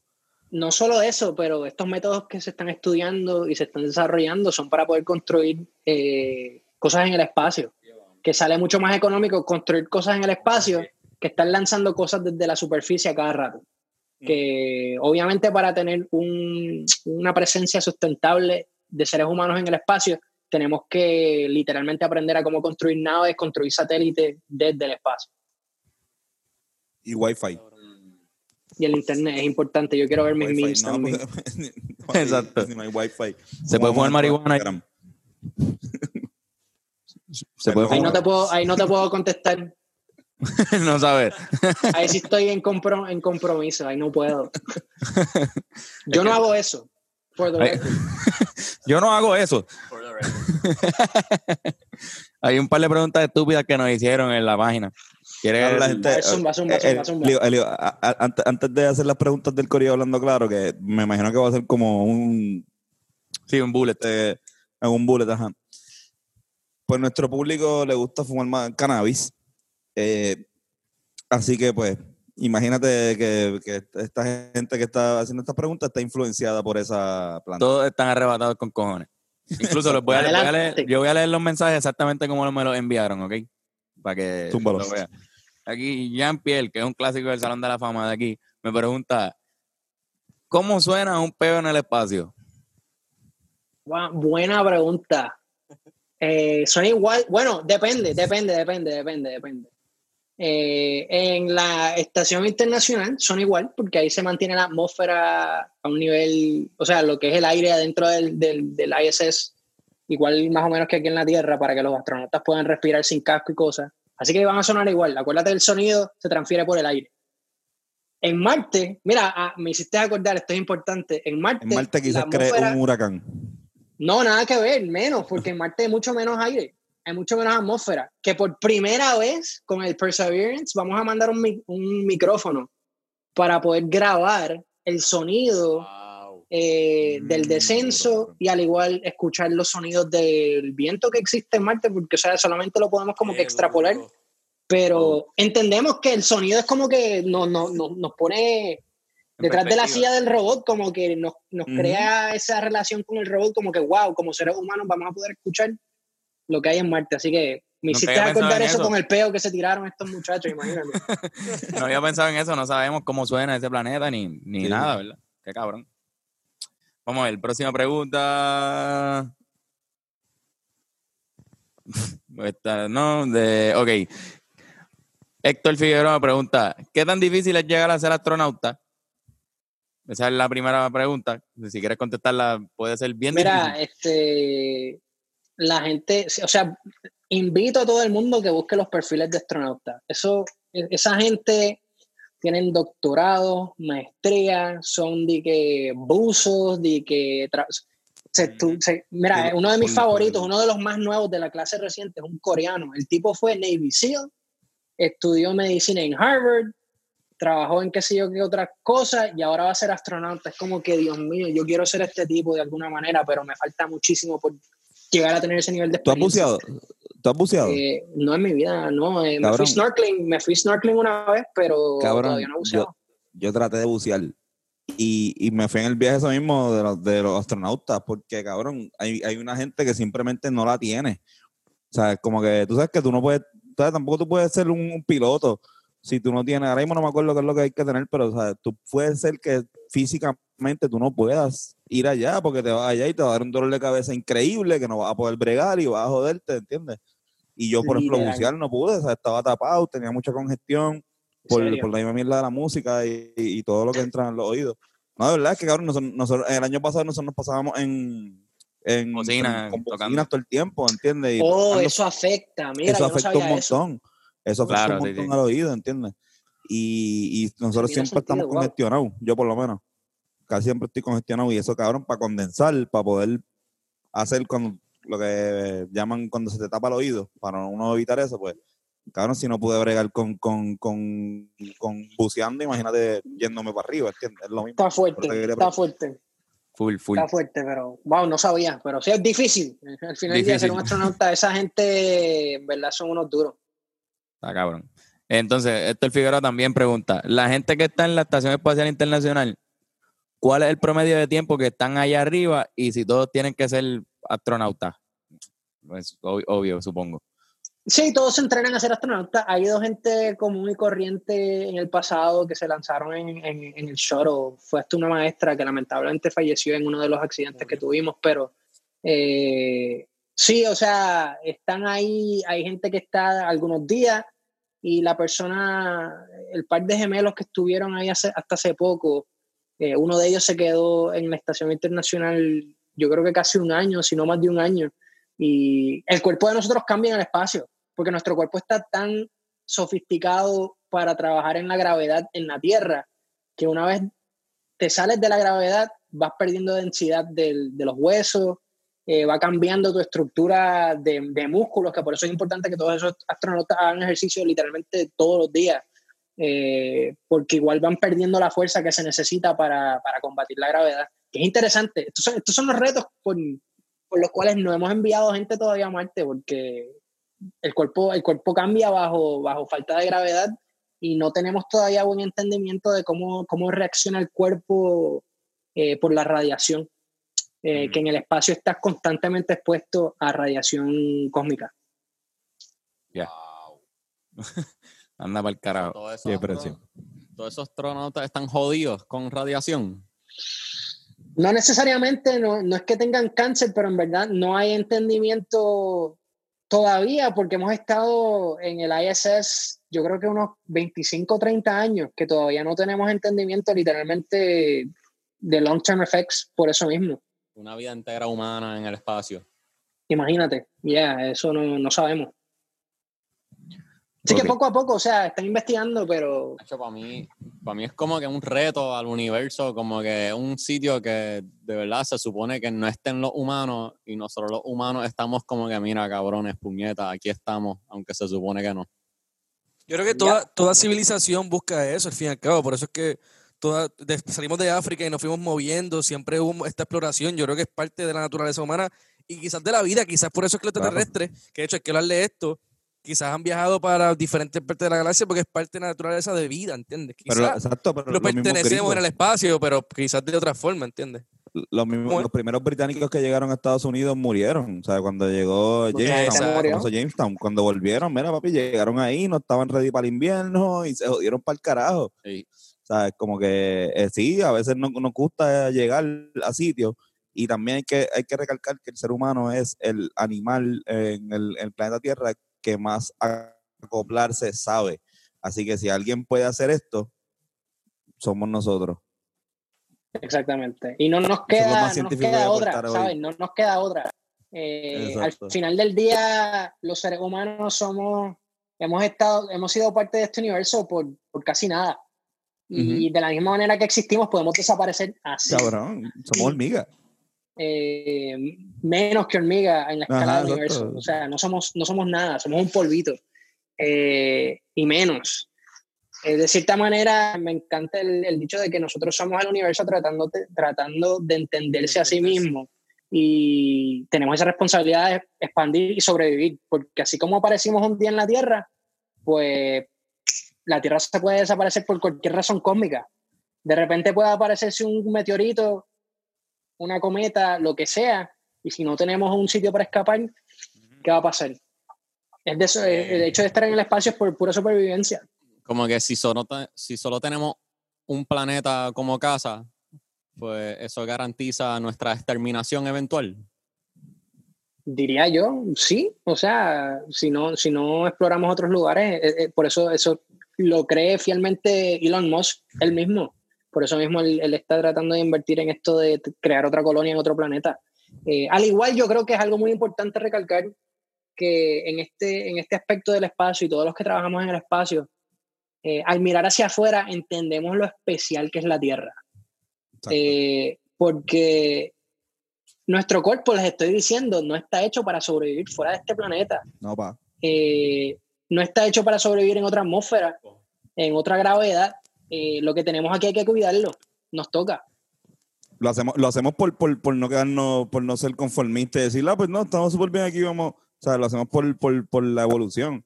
Pero también que se, que se extermine nuestra especie no debe ser un temor.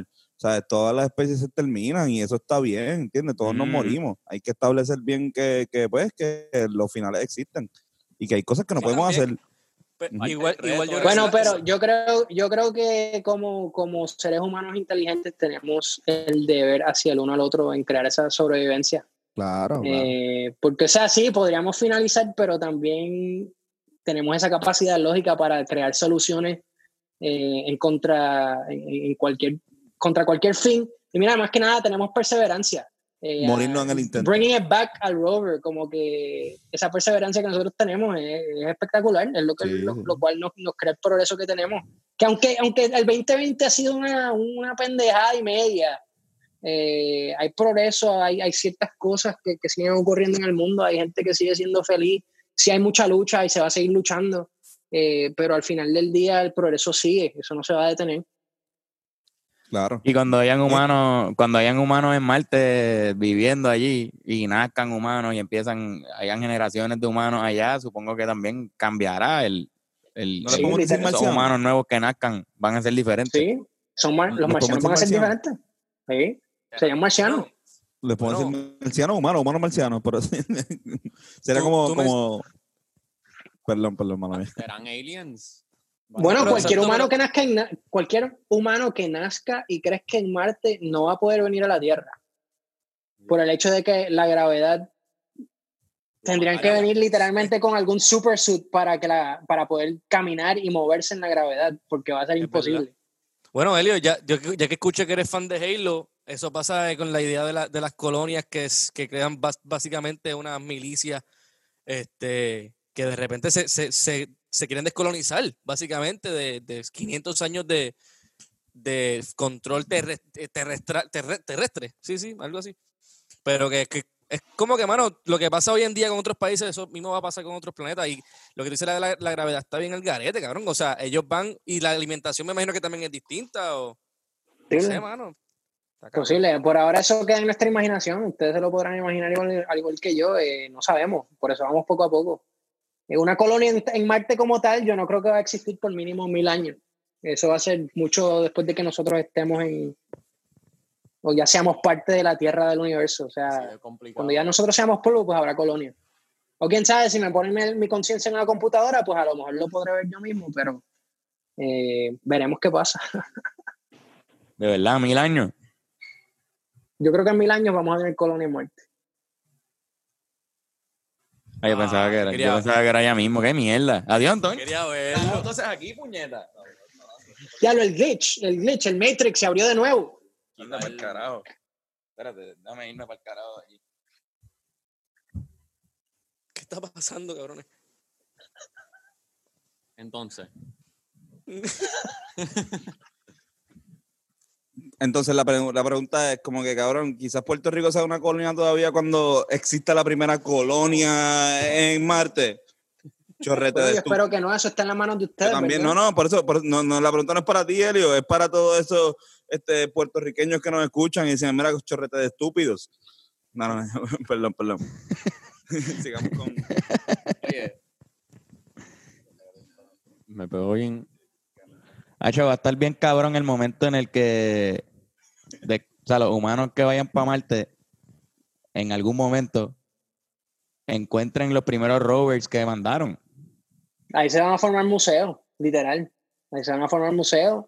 Se va a hacer como decirte un, un Stonehenge como nosotros hicimos ahora, pues igual va a haber un Roverhenge eh, en Marte en algún momento. ¿Por qué no? Da para el carajo, cabrón. Yo pienso que ese va a ser eso. el momento más interesante de la historia de la humanidad. Va a ser ese momento en el que vea, en el que ese humano encuentre ese rover y diga, puñeta, lo encontré. Cabrones, lo encontré. ¿Qué carajo te pasa, puñeta? ¿Qué, ¿Por qué tú gritas? ¡Voy ¡Lo ahora! encontré! ¡Lo encontré! ¿Qué cosa, cabrón?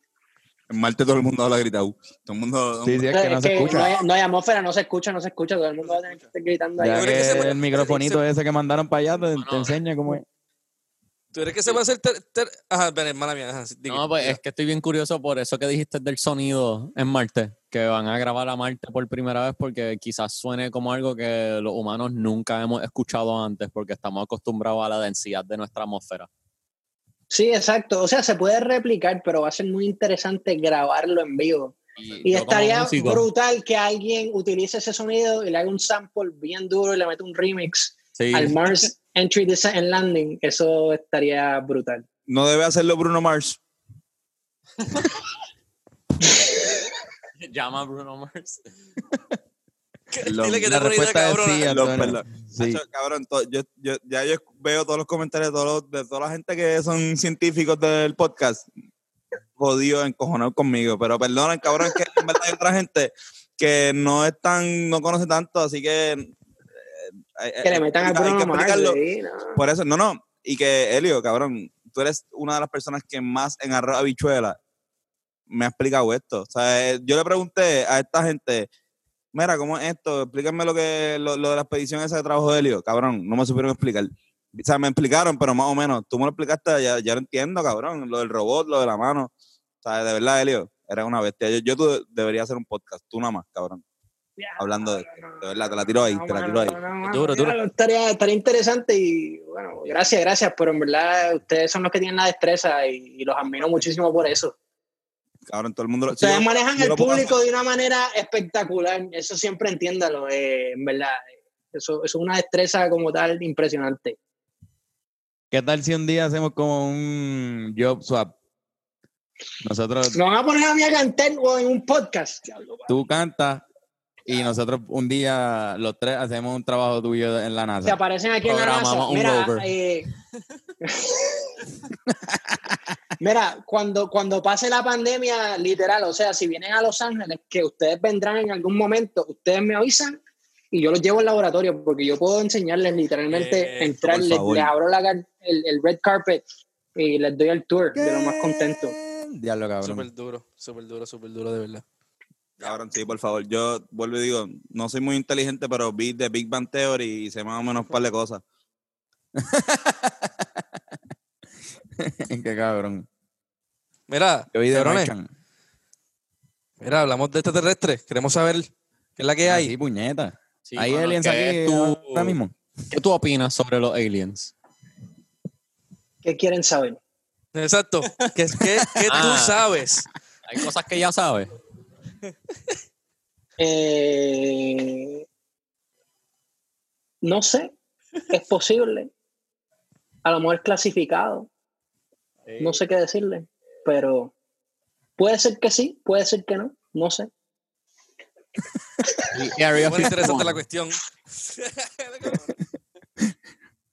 No, mira, verdad, en serio, opinión, en serio, en serio, en serio, mi opinión, eh, mi opinión, en verdad, sí, obviamente sería muy, este, eh, seríamos demasiado soberbios eh, como para pensar que somos seres únicos en el universo. Eh, este universo es tan y tan y tan enorme. Eh, la matemática te lo explica. eh, la inteligencia existirá en algún rincón, no sabemos, no la hemos contactado, pero una vez que una misión como Mars 2020 llegue a la superficie de Marte y encontremos cualquier rastro de que existió o existe algún microbio en la superficie marciana, absolutamente todo es posible. Absolutamente todo. Y una vez lo confirmemos científicamente, entonces yo estaría de verdad viviendo con miedo todos los días de que algún día llegue un, col- un colonizador del cielo. Eh, porque cualquier, cualquier civilización que tenga la capacidad de viajar de una manera interplanetaria, intergaláctica, eh, eso va a ser eh, Difícil otro combatir. nivel. eh, ¿Cómo? Difícil de combatir, que una vez que tengan esa. O sea, nunca Que se va a poder no comparar con la tecnología que tengamos. No, no se puede hacer nada. ¿Qué es eso? ¿Qué es eso? No lo veo. Acércalo, Tony. Mira, Steven. hablan, eh, no, no he visto ni un episodio de Steven Universe. es bueno, bueno, bueno. Bueno, está bien. Yo lo último que me acuerdo era ver como que Ben 10, eso era lo mío. Eh, a diablo. Yo veía el tipo de tsunami en la nave siempre. Ah, el que el del robot, ese de... Cabrón, pero es que yo, yo siempre he pensado que es medio egocentrista pensarle que estamos aquí nada más solos. Sí, sí, sea, no, cabrón. en verdad no, no, no tiene sentido. Eh, dímelo, dímelo. ¿Hay algo del universo que para ti no tiene sentido? Como que hay un fact de la ciencia que tú dices, ¿qué carajo? Joder, yo no- ¿Por qué yo no eso es real? Yo no entiendo nada. Si tú te pones a hablar de lo que es eh, physics y theoretical physics y el límite de los hoyos negros y la gravedad como tal, porque existe la gravedad, yo no te lo, yo no sé. Es- Yo no sé, yo solamente sé que Newton lo describió en una ecuación ¿De y se puede describir mecánicamente porque existe. Personalmente es el nivel de entendimiento que yo tengo, porque yo soy ingeniero mecánico. Eh, pero además de eso, hay muchísimo ahí que, que, no- que yo no sé, yo no sé hablar sobre el tema de física cuántica, física como tal, moderna. Y el Dark Matter. Y todo eso.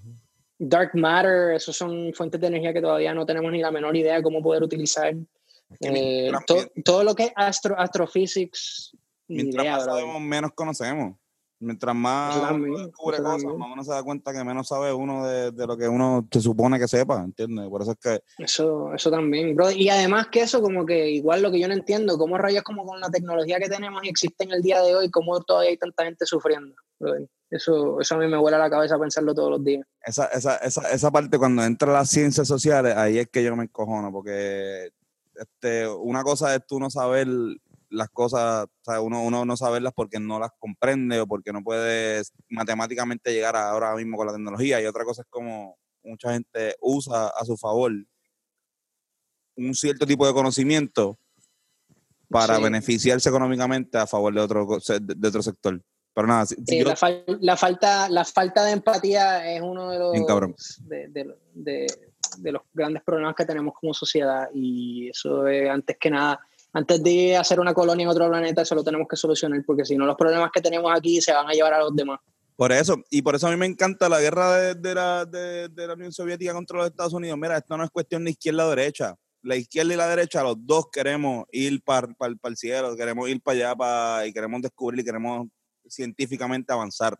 Esto es una cuestión de distribución de, y no estoy diciendo que la, recursos, exacto, no estoy diciendo que la Unión Soviética estaba bien, porque también este, tienen su, su, su Eh, huevería. por ahí tengo, por ahí tengo Pero- yo un, un libro de, los- ¿cómo? no me acuerdo cómo se llama, de los gulags que tenían, eh, Ujú. de los prisioneros de guerra. los campos de concentración.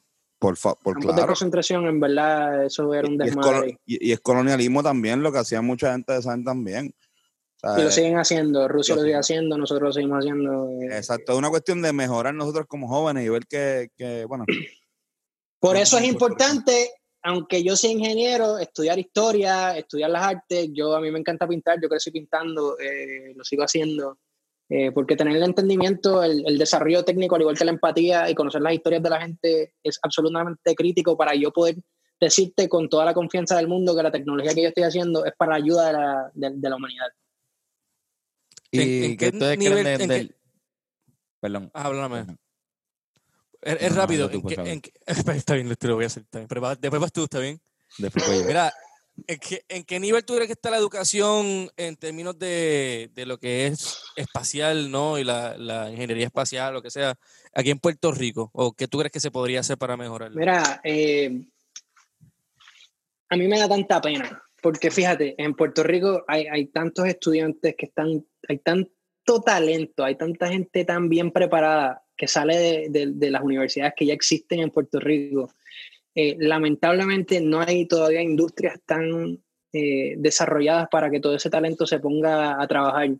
Y muchas de las industrias que, que existen en Puerto Rico eh, se mantienen por gente que, que piensa mm, de una manera muy anticuada y el desarrollo, o sea, va a ocurrir, de que va a ocurrir, va a ocurrir, pero en Puerto Rico también eh, me da mucha pena cada vez que regreso escuchar el cierre de las escuelas. Eh, mi escuela, donde yo estudié, la Luis Cartagena Nieves, y en Caguas, eso se- está abandonado. eh, lo compró, no me acuerdo qué, qué- qué instituto local, eh, pero ver esa escuela de donde yo salí ya no existe. Escuchar que ahora muchos estudiantes estén eh, chamaquitos, los meten como a 40, 50 nenes en un salón. Eh, Las maestras siempre, las, han, las maestras y los maestros los han dejado como que en la suya. eh, y lo- los maestros que le meten, en verdad, son los superhéroes de nuestra sociedad, porque son los que nos inspiran a hacer lo que nosotros hacemos, seamos músicos, seamos 100%. ingenieros eh, fueron los maestros que nos inspiraron y que, que se esté eh, quitando los fondos eh, y los recursos para que la educación continúe, me duele cada vez escucharlo. La privatización en la educación, yo no sé si es lo correcto. Eh, la, la- la educación es un derecho, en mi opinión, y debería ser completamente accesible y educación de calidad. En particularmente en el día de hoy, De eh, con, tal de, con tal de que tú tengas internet, hay muchísimos recursos que tú puedes utilizar para desarrollar cualquier destreza que tú quieras, eh, pero al igual hay que encontrar algún centro que tenga internet constante y de alta calidad para que no se nos ocurra un matrix como estamos aquí nosotros. Eh, el, el internet, el acceso al internet es crítico. Eh, y, de, y de esa misma manera el entrenamiento para que los estudiantes y la juventud en particular tenga esa motivación para, y la disciplina para, para mejorarse a sí mismo y traer al, al prójimo con, con ellos. Así que en verdad la educación es crítica. Yo, yo sin, es lo único que te puedo decir. Nosotros, yo crecí súper pobre, papá, y como te cuento aquí con Bene, era, estamos trabajando en el- mi mamá le da tutorías allá en el estudio donde era un cuarto. Yo compartí un cuarto. Yo no tuve un cuarto propio hasta que yo fui a la universidad. Yo, yo, yo no he tenido esto que yo tengo aquí. es- Este, este es mi primer cuarto, así de que yo lo tengo bien decorado con, con pinturas y cosas. Eh, eso fue porque pues me fajé estudiando y mi mamá desde muy pequeño me dijo, "Estu- eh, la educación es lo que te va a llevar al, al- al progreso y, y yo, no, yo, no yo no lo tomo así tan, tan, tan leve. Eh, así que yo soy un proponente de la educación, es muy importante y por eso siempre que puedo, yo voy y hablo con los estudiantes, los trato de motivar. Eh, estuve en Puerto Rico hace dos años, no he podido volver por, por razones, eh, trabajando con una maestra en, ay, se me está olvidando el nombre del, del área, pero era en el norte, Benito, no sé si tú te acuerdas. Era Arecibo o algo así. No, no, no, era cerca de Dorado, era mm, en Manatí, Vega Baja. Vega Baja. Vega Baja. En Vega Baja, en, Donde un- en fuimos- un sitio Fuimos snorkeling ahí. donde fuimos snorkeling con la maestra, con eso? Marisa. De, papi, de, de Vega, de, Vega, Baja- de Vega Baja es Bad Bunny, papi. O sea, que se Mira, pues sí, Bad Bunny puede ser de Vega Baja, pero ahí hay un pueblo que está bien abandonado. No, y por- no, por eso- por eso digo que- que aún así de un pueblo tan abandonado sigue saliendo gente que es importante. Sí, sí, sí, sí.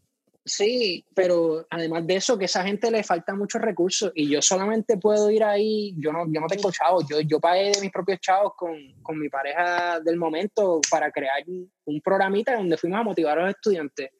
Y como que hace falta más inversión en esas comunidades locales, ese- esos grassroots movements que, que se llaman. Eh, son muy importantes y seguir apoyándolos y darle, darles luz, ponerlos en el spotlight, que la gente eh, hay, guerrilleros, como yo le digo a Marisa, que es una tremenda amiga, una guerrillera, ella y su esposo ahí, de la nada, cogieron un edificio abandonado y lo hicieron un centro científico y están ahí dándole preparación a la comunidad local. Eso a mí me inspiró de una manera espectacular, que estamos ahí hablando un par de cosas, pero eso es lo que hace falta en Puerto Rico. Más motivación, esa, esa gente que está ayudando a la comunidad local y más que nada recursos, sea dinero, sea computadora, sea acceso a internet la infraestructura en Puerto Rico es un desmadre, eh, eso es un tema, una conversación aparte, pero me parece lo más estúpido que todavía la, la- el grid en Puerto Rico sea tan centralizado, porque obviamente por eso está tan destrozado. Eh, y bueno, hay mucha tecnología, pero todo esto tiene solución técnica y el talento en Puerto Rico existe para poder eh, seguir construyéndolo. Eh, no sé, puedo seguir aquí hablando y No, rambling no, no, mira, de lo todo que, lo, esto que, porque lo, me- me- me- lo que- lo que me pasa enfogona. Lo que pasa mayormente es que en Puerto Rico la, la gente no fue ed- educada, este, sino fuimos como pues adiestrados para hacer ciertas cosas. Este, no, no, realmente lo que es educación crítica en este país, pues somos pocos los que tuvimos suerte de por lo menos tener acceso a ella. Y digo nosotros porque nosotros tenemos la internet, que quizás pudimos desarrollar esta pendejada de, de educarnos propiamente con cosas, con la curiosidad. Y sí, mano, definitivamente estoy de acuerdo y cabrón, sea, Pero eh, mira, mira, mira, lo que te digo, lo que te digo, y siempre le quiero decir a los muchachos, papá, yo salí del pueblo, yo soy del pueblo, yo soy del Caguas ahí, del, de lo que es el centro de la plaza, yo allá a la misa los domingos, me comía ahí en la Asturiana, ah, tú eres con boricua. mami, Yo, tú- yo te considero, eh, yo te considero boricua. yo iba ahí al paseo, que todo eso está revitalizándose de una manera espectacular, pero siempre estuvo abandonado por mucho tiempo. Yo vengo de ahí, de- del pueblo, mano, de, de lo que era casi el barrio. Si yo puedo sí. hacer lo que yo estoy haciendo, coño, los nenes que tienen acceso a internet ahora en sus teléfonos, brother, Sí, a fajarse, a trabajar, a motivar a la juventud para que le puedan meter mano. Si yo, si yo que era un pelagato sin chavo, sin nada, estoy aquí donde estoy ahora, brother. No, y yo creo que de hoy en día también tienen una oportunidad espectacular. la internet juega un rol bien importante en eso que tú decías de la, de la empatía ahorita. Sí, Y es que en verdad eh, ahí tenemos acceso a todo lo que todo lo malo que pasa y la desigualdad y la jodienda, ¿entiendes? Y Sí. no sé, quizás. o sea, Bueno, o todos sea, los movimientos es- que es se bueno están formando sociales ahora, creo que tienen Sí, que ver con exacto. eso 100%. Exacto. El, el, el- el exposure, la exposición a esas noticias. También hay que tener un control porque uno puede vivir una, una vida muy negativa si tú te dejas llevar por todo eso que tú ves y te puede causar que tu energía pues se, se, se aplique de una manera que no sea tan eficiente ni tanto, pero también reconocer que hay que tener cuidado con la información que se ve en el internet y eso requiere entrenamiento porque tú le puedes dar a un muchacho el internet para que esté viendo cualquier 20 mil cosas eh, 20 mil pendejadas que no tienen nada que ver con la realidad y pues se pierden. Igual, aunque tengan acceso a toda esta información, si no la saben utilizar, Como igual los libros. Si, si leyó los libros incorrectos, puede ser que sea nazi de repente un, ser, un niño, ¿entiendes? Y, y- literal. Sí, pero es lo que te entiendo lo que quieres decir porque igual como cualquier tipo de herramienta históricamente puede servir para hacer el bien como puede servir para hacer el mal. Ahora mismo vemos cómo también ha brindado tanta educación a tantas generaciones nuevas y a nosotros que nos ayudó tanto la internet, pero también ahora mismo hay todo un grupete de personas que piensan que el, que el planeta es plano, ¿entiendes? O que la- Sí, bro. lo de las vacunas eh, lo llevan a un nivel bien heavy. So que todo depende de también cómo, cómo que- te que- puedas que- el nutrir de, de información, pero también salir de una burbuja porque es un problema. ¿Qué qué? Sí, sí, sí. es plano el planeta, cabrón. ¿No? Ah, Ya, te lo tengo que explicar. Zumba. Por Explica. favor, yo no, creo- por favor, si, hay, si alguien te dice ahora mismo, el planeta es plano, ¿cómo tú me convences a mí de que no lo Mira, es? mira, en, no. en una oración. En una oración, ¿cómo te convenzo? O, o- o- digo, de una manera sencilla. ¿no? Yo era fanático de Kyrie Irving hasta que él dijo que el, que el planeta era plano. O sea, así Ay, Dios mío, esta gente en el público, mano, este, ser- tener esa plataforma con tantos millones de personas que te escuchan para tú hablar babosadas como la que estás hablando, o sea, brother, que, que al garete. Pero Sí, en mano. términos del, o sea, hay, hay tanta evidencia y mira, eh, lo más simple que te puedo utilizar como para explicar de que el planeta no es fucking plano. Eh, Qué cabrón full. Es que a, mí, a- a mí me hace mucho más sentido que sea redondo. O sea, yo me imagino que, son- que somos un plato. ajá, como que- Ajá, ajá, ajá. Sí, sí. Si el, mira, si el planeta fuese plano, eh, un montón de cosas no funcionarían de la manera en que funcionan. Pero literalmente yo poder calcular la velocidad de la que te cae una cabeza, una manzana en la cabeza cuando cae de un árbol, yo te puedo calcular exactamente en una ecuación muy precisa cuánto tiempo toma. Eso es porque existe la gravedad. La gravedad solamente se puede explicar en un mundo redondo, donde la masa se concentra en un punto. Eh, la sombra que se ve cuando hay un eclipse, bueno, si, el planeta fuese plano, ve- veríamos como una, una, una rayita, qué sé yo, cuando la luna estuviese de, un lado, pero no, se ve un- una esfera, la mitad de una esfera. Es como que hay tantas maneras de tú poder ver que el planeta no es plano. Me fastidia tanto ese tema porque yo no puedo creer que hay tanta gente que cree eh, en eso. En particularmente, mira, Es- otra, otra manera muy técnica, muy complicada, pero la razón por la cual tú tienes internet en tu teléfono es porque el planeta es una esfera Sí, sí, por- al final del día. pa- pa- pa- Mira, el horario, eh, el- los satélites que te dan el internet, mano, yo no sé, eh, hay tantas, tantas maneras de mirar el problema. yo- Es, es el poder de las redes, hermano. Así mismo como tú tienes que dar esa explicación y tanta gente tiene que dar esa explicación, es por el, el mismo poder que tienen las fucking redes para educar y para deseducar, es la palabra. No sé. Pero Sí, es de Sí, deseducar, ya mismo van a decir que deseducar. ustedes, lo- que ustedes son parte de esta conspiración que trajeron a la NASA y la NASA les está pagando. Ya tú vas a ver que te van a decir y soltar un par de cosas por ahí. ¿Verdad, eh, cabrón? Después de esta entrevista, ¿tú crees que nos jodimos nosotros? Ustedes van a estar FBI. bien. Después, eh, ustedes van a estar bien, se los prometo. Yo tengo panas, tranquilo. Cabrón. La, la Ah, gente, pero, pero igual, igual sabes que también me, me encanta lo que dijiste porque nosotros, este, los cuatro, somos, o sea, tenemos familiares maestros. O sea, por ejemplo, Carlos, los dos papás son maestros. eh, Fernando tiene tías maestras, que, o sea, que mi abuela es maestra, mis papás profesores y mis abuelos profesores de- universitarios. O sea, que sabemos lo que es la importancia de la cabrona educación para uno dejar de ser un jodido reptil que no sabe un carajo, ¿entiendes? O sea, es como que de ser un anormal que está por ahí, un pequeño lagartijo, pues claro, tienes que educarte y aprender. Y, y nada, mano, o sea, por eso mismo, o sea, por mí que todos los chavos se den para la educación. Por mí, para el carajo lo que digo la morita, cabrón, para el carajo la milicia y toda esa mierda. Si vamos a meterle chavos a algo, que sea a, a ver eso mismo, a la ciencia, a ver cómo podemos descubrir eso. Y a la arte, Estaría a de cómo podemos poner, hacer más, más, más eventos para que la gente se, se eduque, ¿entiendes? Porque no- obviamente no todo el mundo va a ser va a ser matemático, no todo el mundo puede serlo todo. Yo soy fanático Sí, de la, de de la inteligencia múltiple, ¿entiendes? Estoy o sea, completamente de acuerdo. tú, tú eres mejor amigo de Bennett, cabrón, y, y Bennett es un genio en lo que es el ritmo y en lo que es la música, un jodido cabrón que se graduó de Berkeley, que no todo el mundo se puede graduar de Berkeley. Y, y, y, y Gracias. Gracias. Gracias, viste, para que tú que te haciendo melets.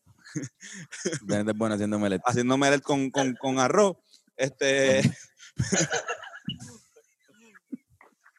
Pero exacto, cabrón, y tú, todos, o sea, todos nosotros, Fernán y yo, que, que, que apenas llegamos entre los dos, yo creo que nos hacemos un bachillerato, y Carlos, que tiene un bachillerato en, en, en Es una mierda. comunicación, en comunicación pública. No, pero fíjate, pero- eso que tú dices de la, de la educación, o sea, yo, yo fui criado por, por dos maestros de educación pública y tengo mi bachillerato, no lo ejerzo. Y qué sé yo, quizás quizás la educación así específicamente es lo que yo estudié, no, no es lo que estoy ejerciendo, pero siento que todo lo que aprendí, la inspiración de la escuela, es lo que, es lo que me hace hacer lo que hago, qué Sí, sé sí. yo. Este mismo podcast, este mismo podcast ahora mismo, nosotros nos hacemos todas las preguntas del mundo aquí, de todos los temas, eh, y tratamos de verdad, de, aunque sea educar un poquito o ayudar en la educación de la gente que nos escucha y nosotros mismos educar. Adiós, Antonio, ¿cómo estás? ¿verdad? No, es verdad, es verdad, es verdad, tienes toda razón. Estoy, estoy de acuerdo con, lo que estás diciendo. cabrón. Que viniste aquí a decírmelo. Este cabrón Por eso. la- No, pero yo estoy de acuerdo que un, un bachillerato, sea lo que tú estudies, aprendes algo por el mero hecho de completar el bachillerato. Como que. Claro. Para mí fue, O sea- en Berkeley por lo menos, Berkeley es bien difícil, como que fue un reto personal de verdad, como que yo tuve que ser mejor estudiante de lo que yo había sido durante toda mi vida para terminar ese bachillerato. Literal, y conocer gente, socializar, eso- esos aspectos. O sea, literalmente la destreza de poder hablar con una persona, eso se aprende solamente cuando te pones ahí a trabajar con gente. Y eso pasa en la escuela. De verdad te reta a mejorar, a ser un mejor ser humano. a pensar en la otra persona, en, en- en comunicar y discutir con otra persona civilmente. eh, a escribir un lo que- ensayo. A mí se me hizo difícil escribir un ensayo como en el formato gringo de escribir un ensayo, ¿entiendes? Pues yo no había escrito un... Como que coger una clase de inglés en Puerto Rico no es lo mismo que coger inglés en Estados Unidos a nivel universitario y tener que escribir un ensayo. sí, brother.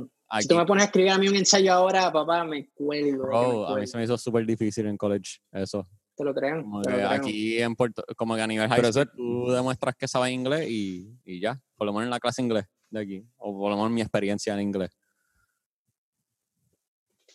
¿Qué ¿Por qué le llaman Carlos? ensayo a esa mierda? Eso no es ensayar. ¿Verdad? Tú, tú escribes ahí algo ahí. No, se practica un poquito ahí, lo puedes reeditar, no sé. Ensayar. Pero Puede entonces, ser, puede ser. Si yo estoy ensayando, estoy haciendo un ensayo ahí de, de un pensamiento sobre algo, sobre algún concepto, ¿por qué me das nota? Si es un ens- es un- estoy ensayando. Pero en inglés es diferente. Mira, dile, en inglés dile eso a tu mamá, a ver qué te dice. Ah, Dale. Es que mi, mi mamá Se cortó, se fue, se fue. Se fueron. Kindle. Era maestra de kinder, espérate, si lo escuché. Espérate, no, no, estamos, estamos, estamos de vuelta, estamos de vuelta. sí, se Diablo, escucha ahora. Lo último que yo escuché fue, yo dije, mi mamá da Kindle y ahí no hay ensayo y después un silencio sepu- sepulcral que pensé que dije, diablo, yo soné bien mamabicho, dije algo bien mamabicho.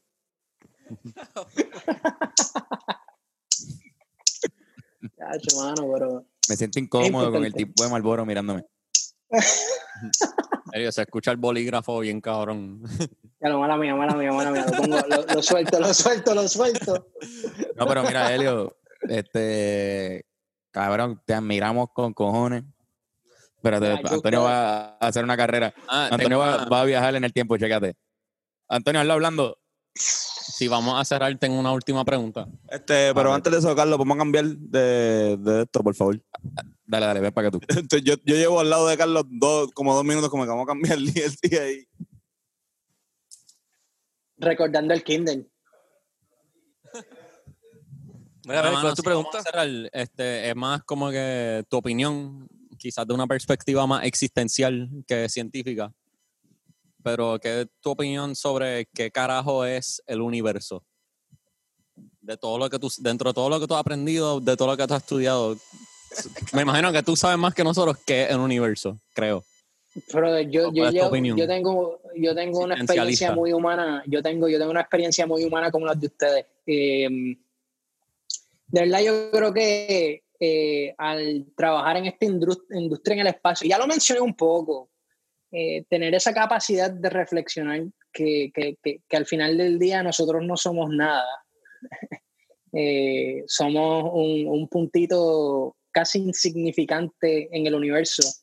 Eh, de cierta manera nos, nos- me, me trae humildad y a la misma vez como que me causa ese reto que me, me, me inspira a trabajar en cuidar lo que tengo, en cuidar a la gente, en cuidar el ambiente, cuidar el planeta Tierra y simplemente creer en el progreso, no solamente en el mío, pero en, en la gente que, que, que- vive cercana a mí, eh, que vive a distancia, o sea, literalmente cuidar al, al- al- público, inspirar a la gente en seguir viviendo una vida eh, llena de virtud es importante.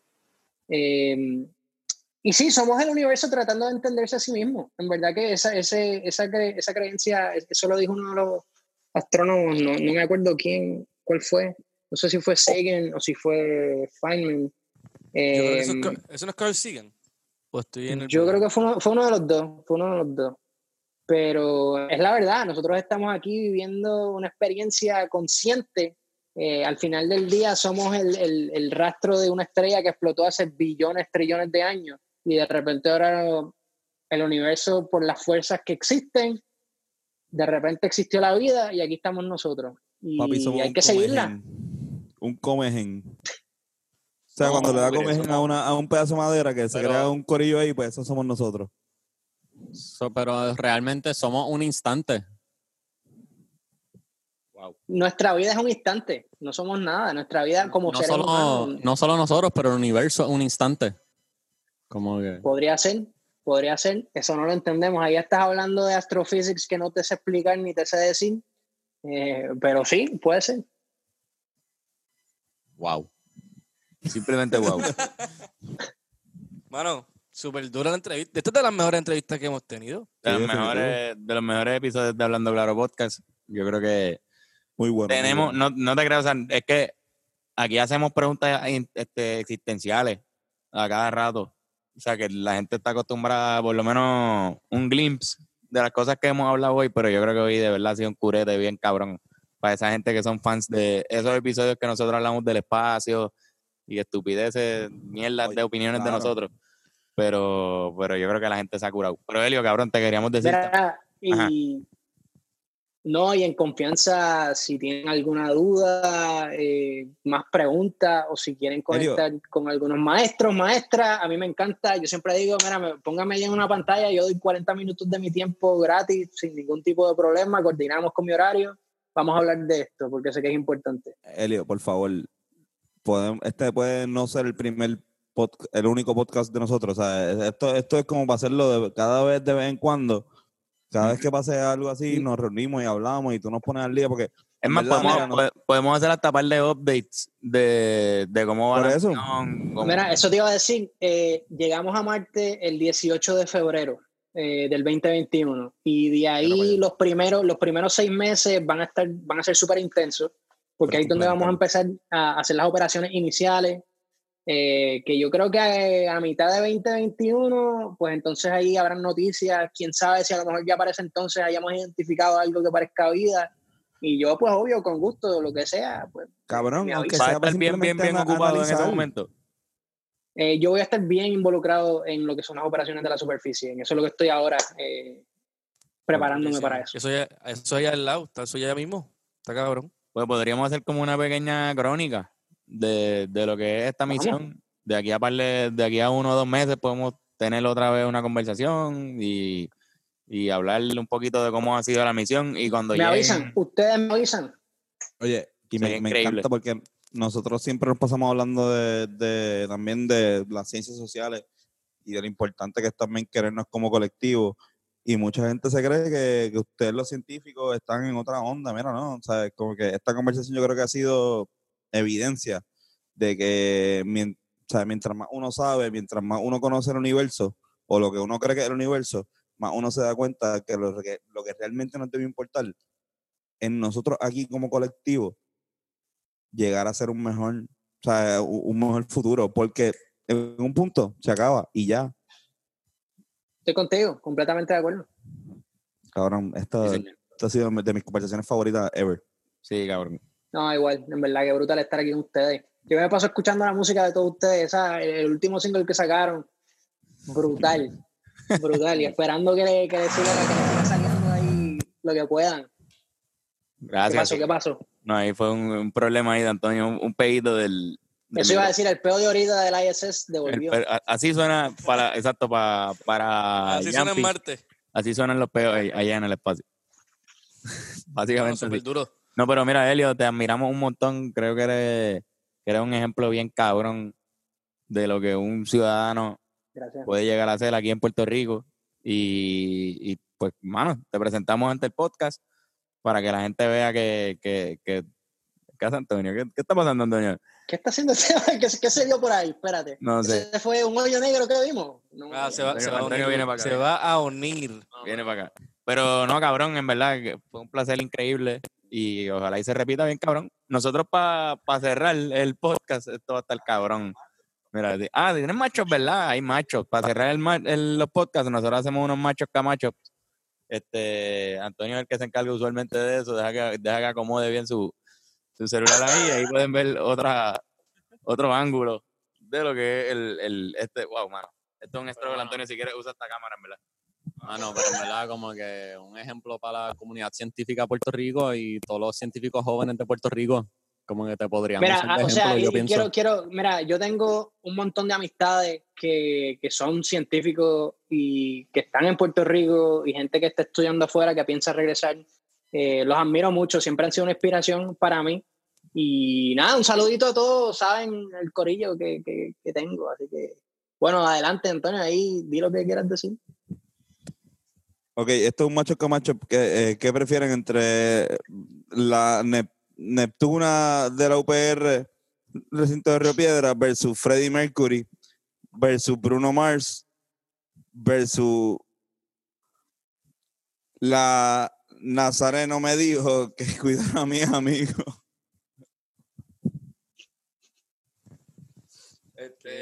Este...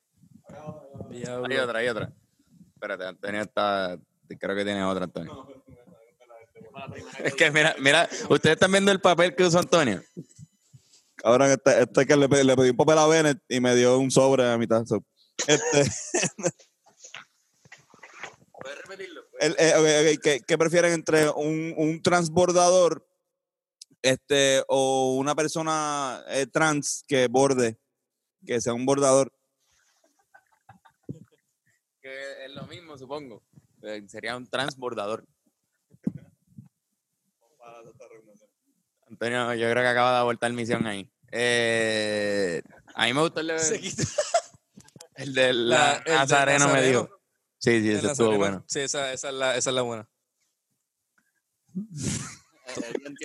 Tony está ahí con el selfie. Yo creo que. Elio no entiende. Es, es como un.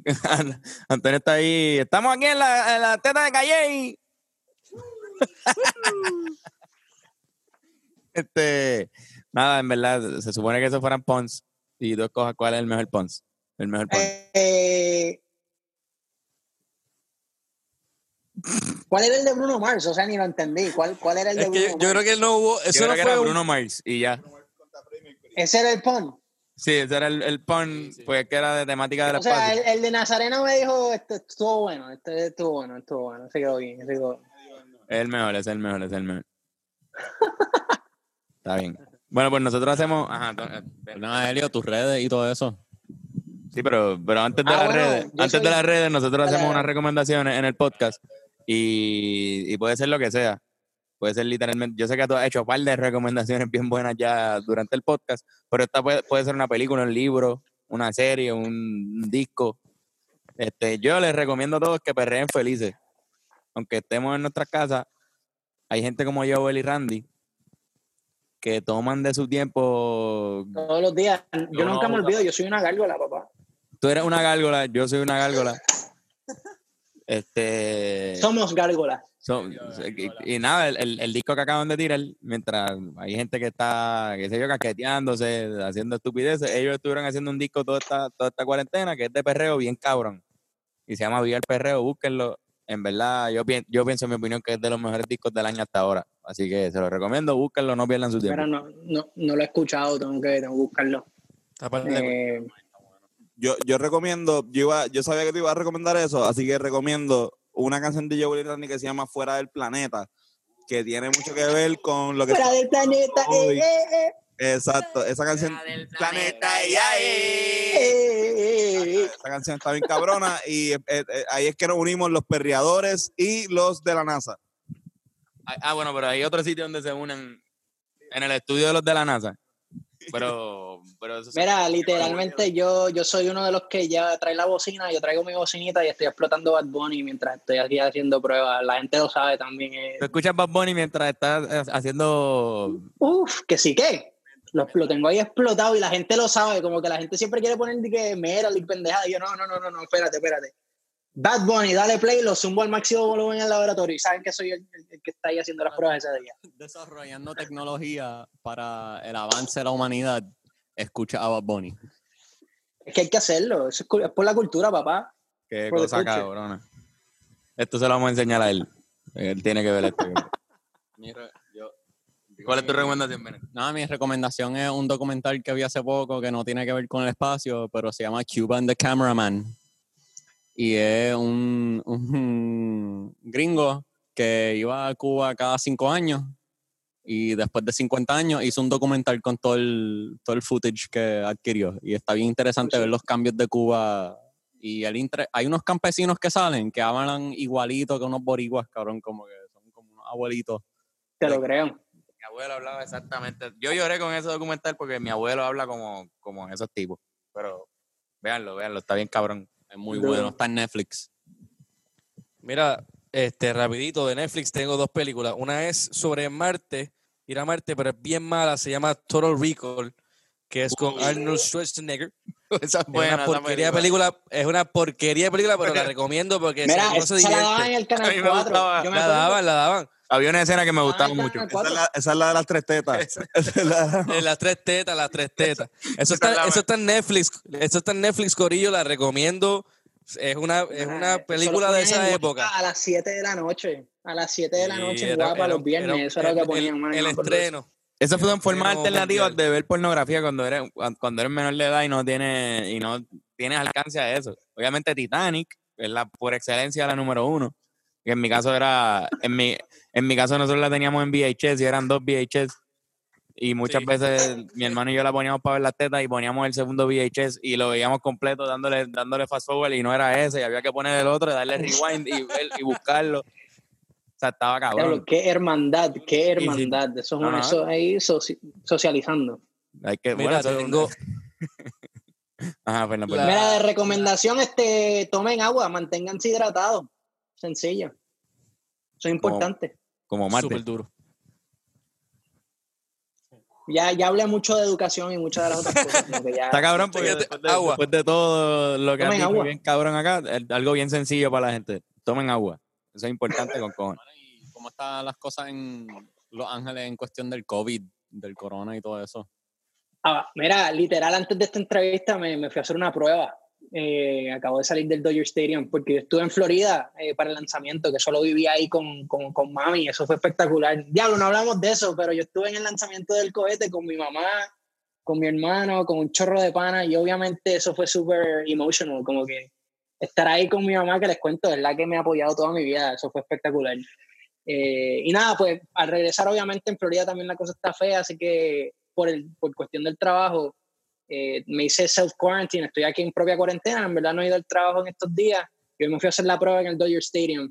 Eh, fui en la motorita, yo tengo una motorita y me fui, me, me, pasé, me pasé el swab, lo puse ahí, lo eché y regresé a casa. Eh, pero está fuerte, la gente en verdad es descuidada, sea donde que tú- sea, la gente no se pone máscara, como que Tú te en verdad la yo me estoy en manteniendo motora. en casa. Literalmente me la hice en motora. Tú eres de Puerto Rico. Eh, como- tú eres de Cagua. Ahí en el, en el Dodger Stadium, es que hay que hacerlo. eres 100% cagüeño. Y pues nada, pues va mejorando. Me da pena que quieran abrir las escuelas. eh, no me parece, no, no me parece buena idea.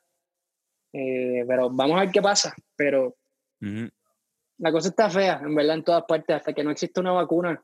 Cuídense mucho, muchachos, que en Sí, verdad eso. Yo ya he tenido, he tenido gente que, que ha fallecido en mi familia, es, es fuerte. No poder visitar a gente que uno conoce eh, mientras están muriendo solo. Es, es horrible pensar lo que esa gente está sufriendo. Eh, el COVID no es un chiste, es bastante fuerte. Y así que todo el mundo tiene que, que poner de su parte. Sí, señor. Bueno, muchachos, yo creo que hemos llegado al final de esta entrevista majestuosa con el, señor Helio Morillo, con Fernando Tarrazo, con Antonio Sánchez, con Bennett Service y con Carlos Figueroa. Hay que darle un aplauso a esta entrevista, de verdad. Y a Helio, que es un ser ilustre de, de este país. Este, Gracias a todos ustedes. Recuerden que esta entrevista la pueden encontrar por YouTube, por todas la- las aplicaciones de podcast. A mí me pueden encontrar como Carlos Figan en Instagram, en Twitter y en Facebook como Carlos Figueroa. No, me- no pongo nada ahí, así que no, no creo que me tengan que buscar. Fernando, ¿dónde carajo te buscan a ti? Guitarrazo eh, por todas las redes sociales o Fernando Tarrazo. Bennett. Ben Core The Thinker en Instagram, tú sabes. Antonio Sanfebus, me pueden conseguir ahí rápido, saben que estoy ahí. Como no estoy ya aquí en, esta- en este podcast, A, diferencia de en este podcast, estás en las redes sociales, pero aquí en este podcast ya tú no estás. ¿Y tú, Helio, dónde te podemos conseguir? Eh, mira, en confianza me encuentran en Instagram The Space Mechanic, Elio Morillo, le meten en Google, sale, sale mi Facebook, mi LinkedIn también, si me quieren mandar un email en confianza. Eh, si quieren que charle con los estudiantes, me aparezco una hora, de nuevo pongo el anuncio ahí afuera, como que me dan una llamadita, coordinamos y hablamos con los muchachos, que es lo que me gusta hablar de esto. Sí, señor. Gracias en verdad a todos ustedes por esta invitación, ha sido espectacular. Muchas Sin gracias duda. a ti por darnos de tu tiempo y esto definitivamente es uno de los mejores episodios de este podcast. Que sea otro más en el futuro y cuídate, cabrón, cuídate, de verdad. Se me cuidan mucho. Un abrazo. Besitos y besitas para todas.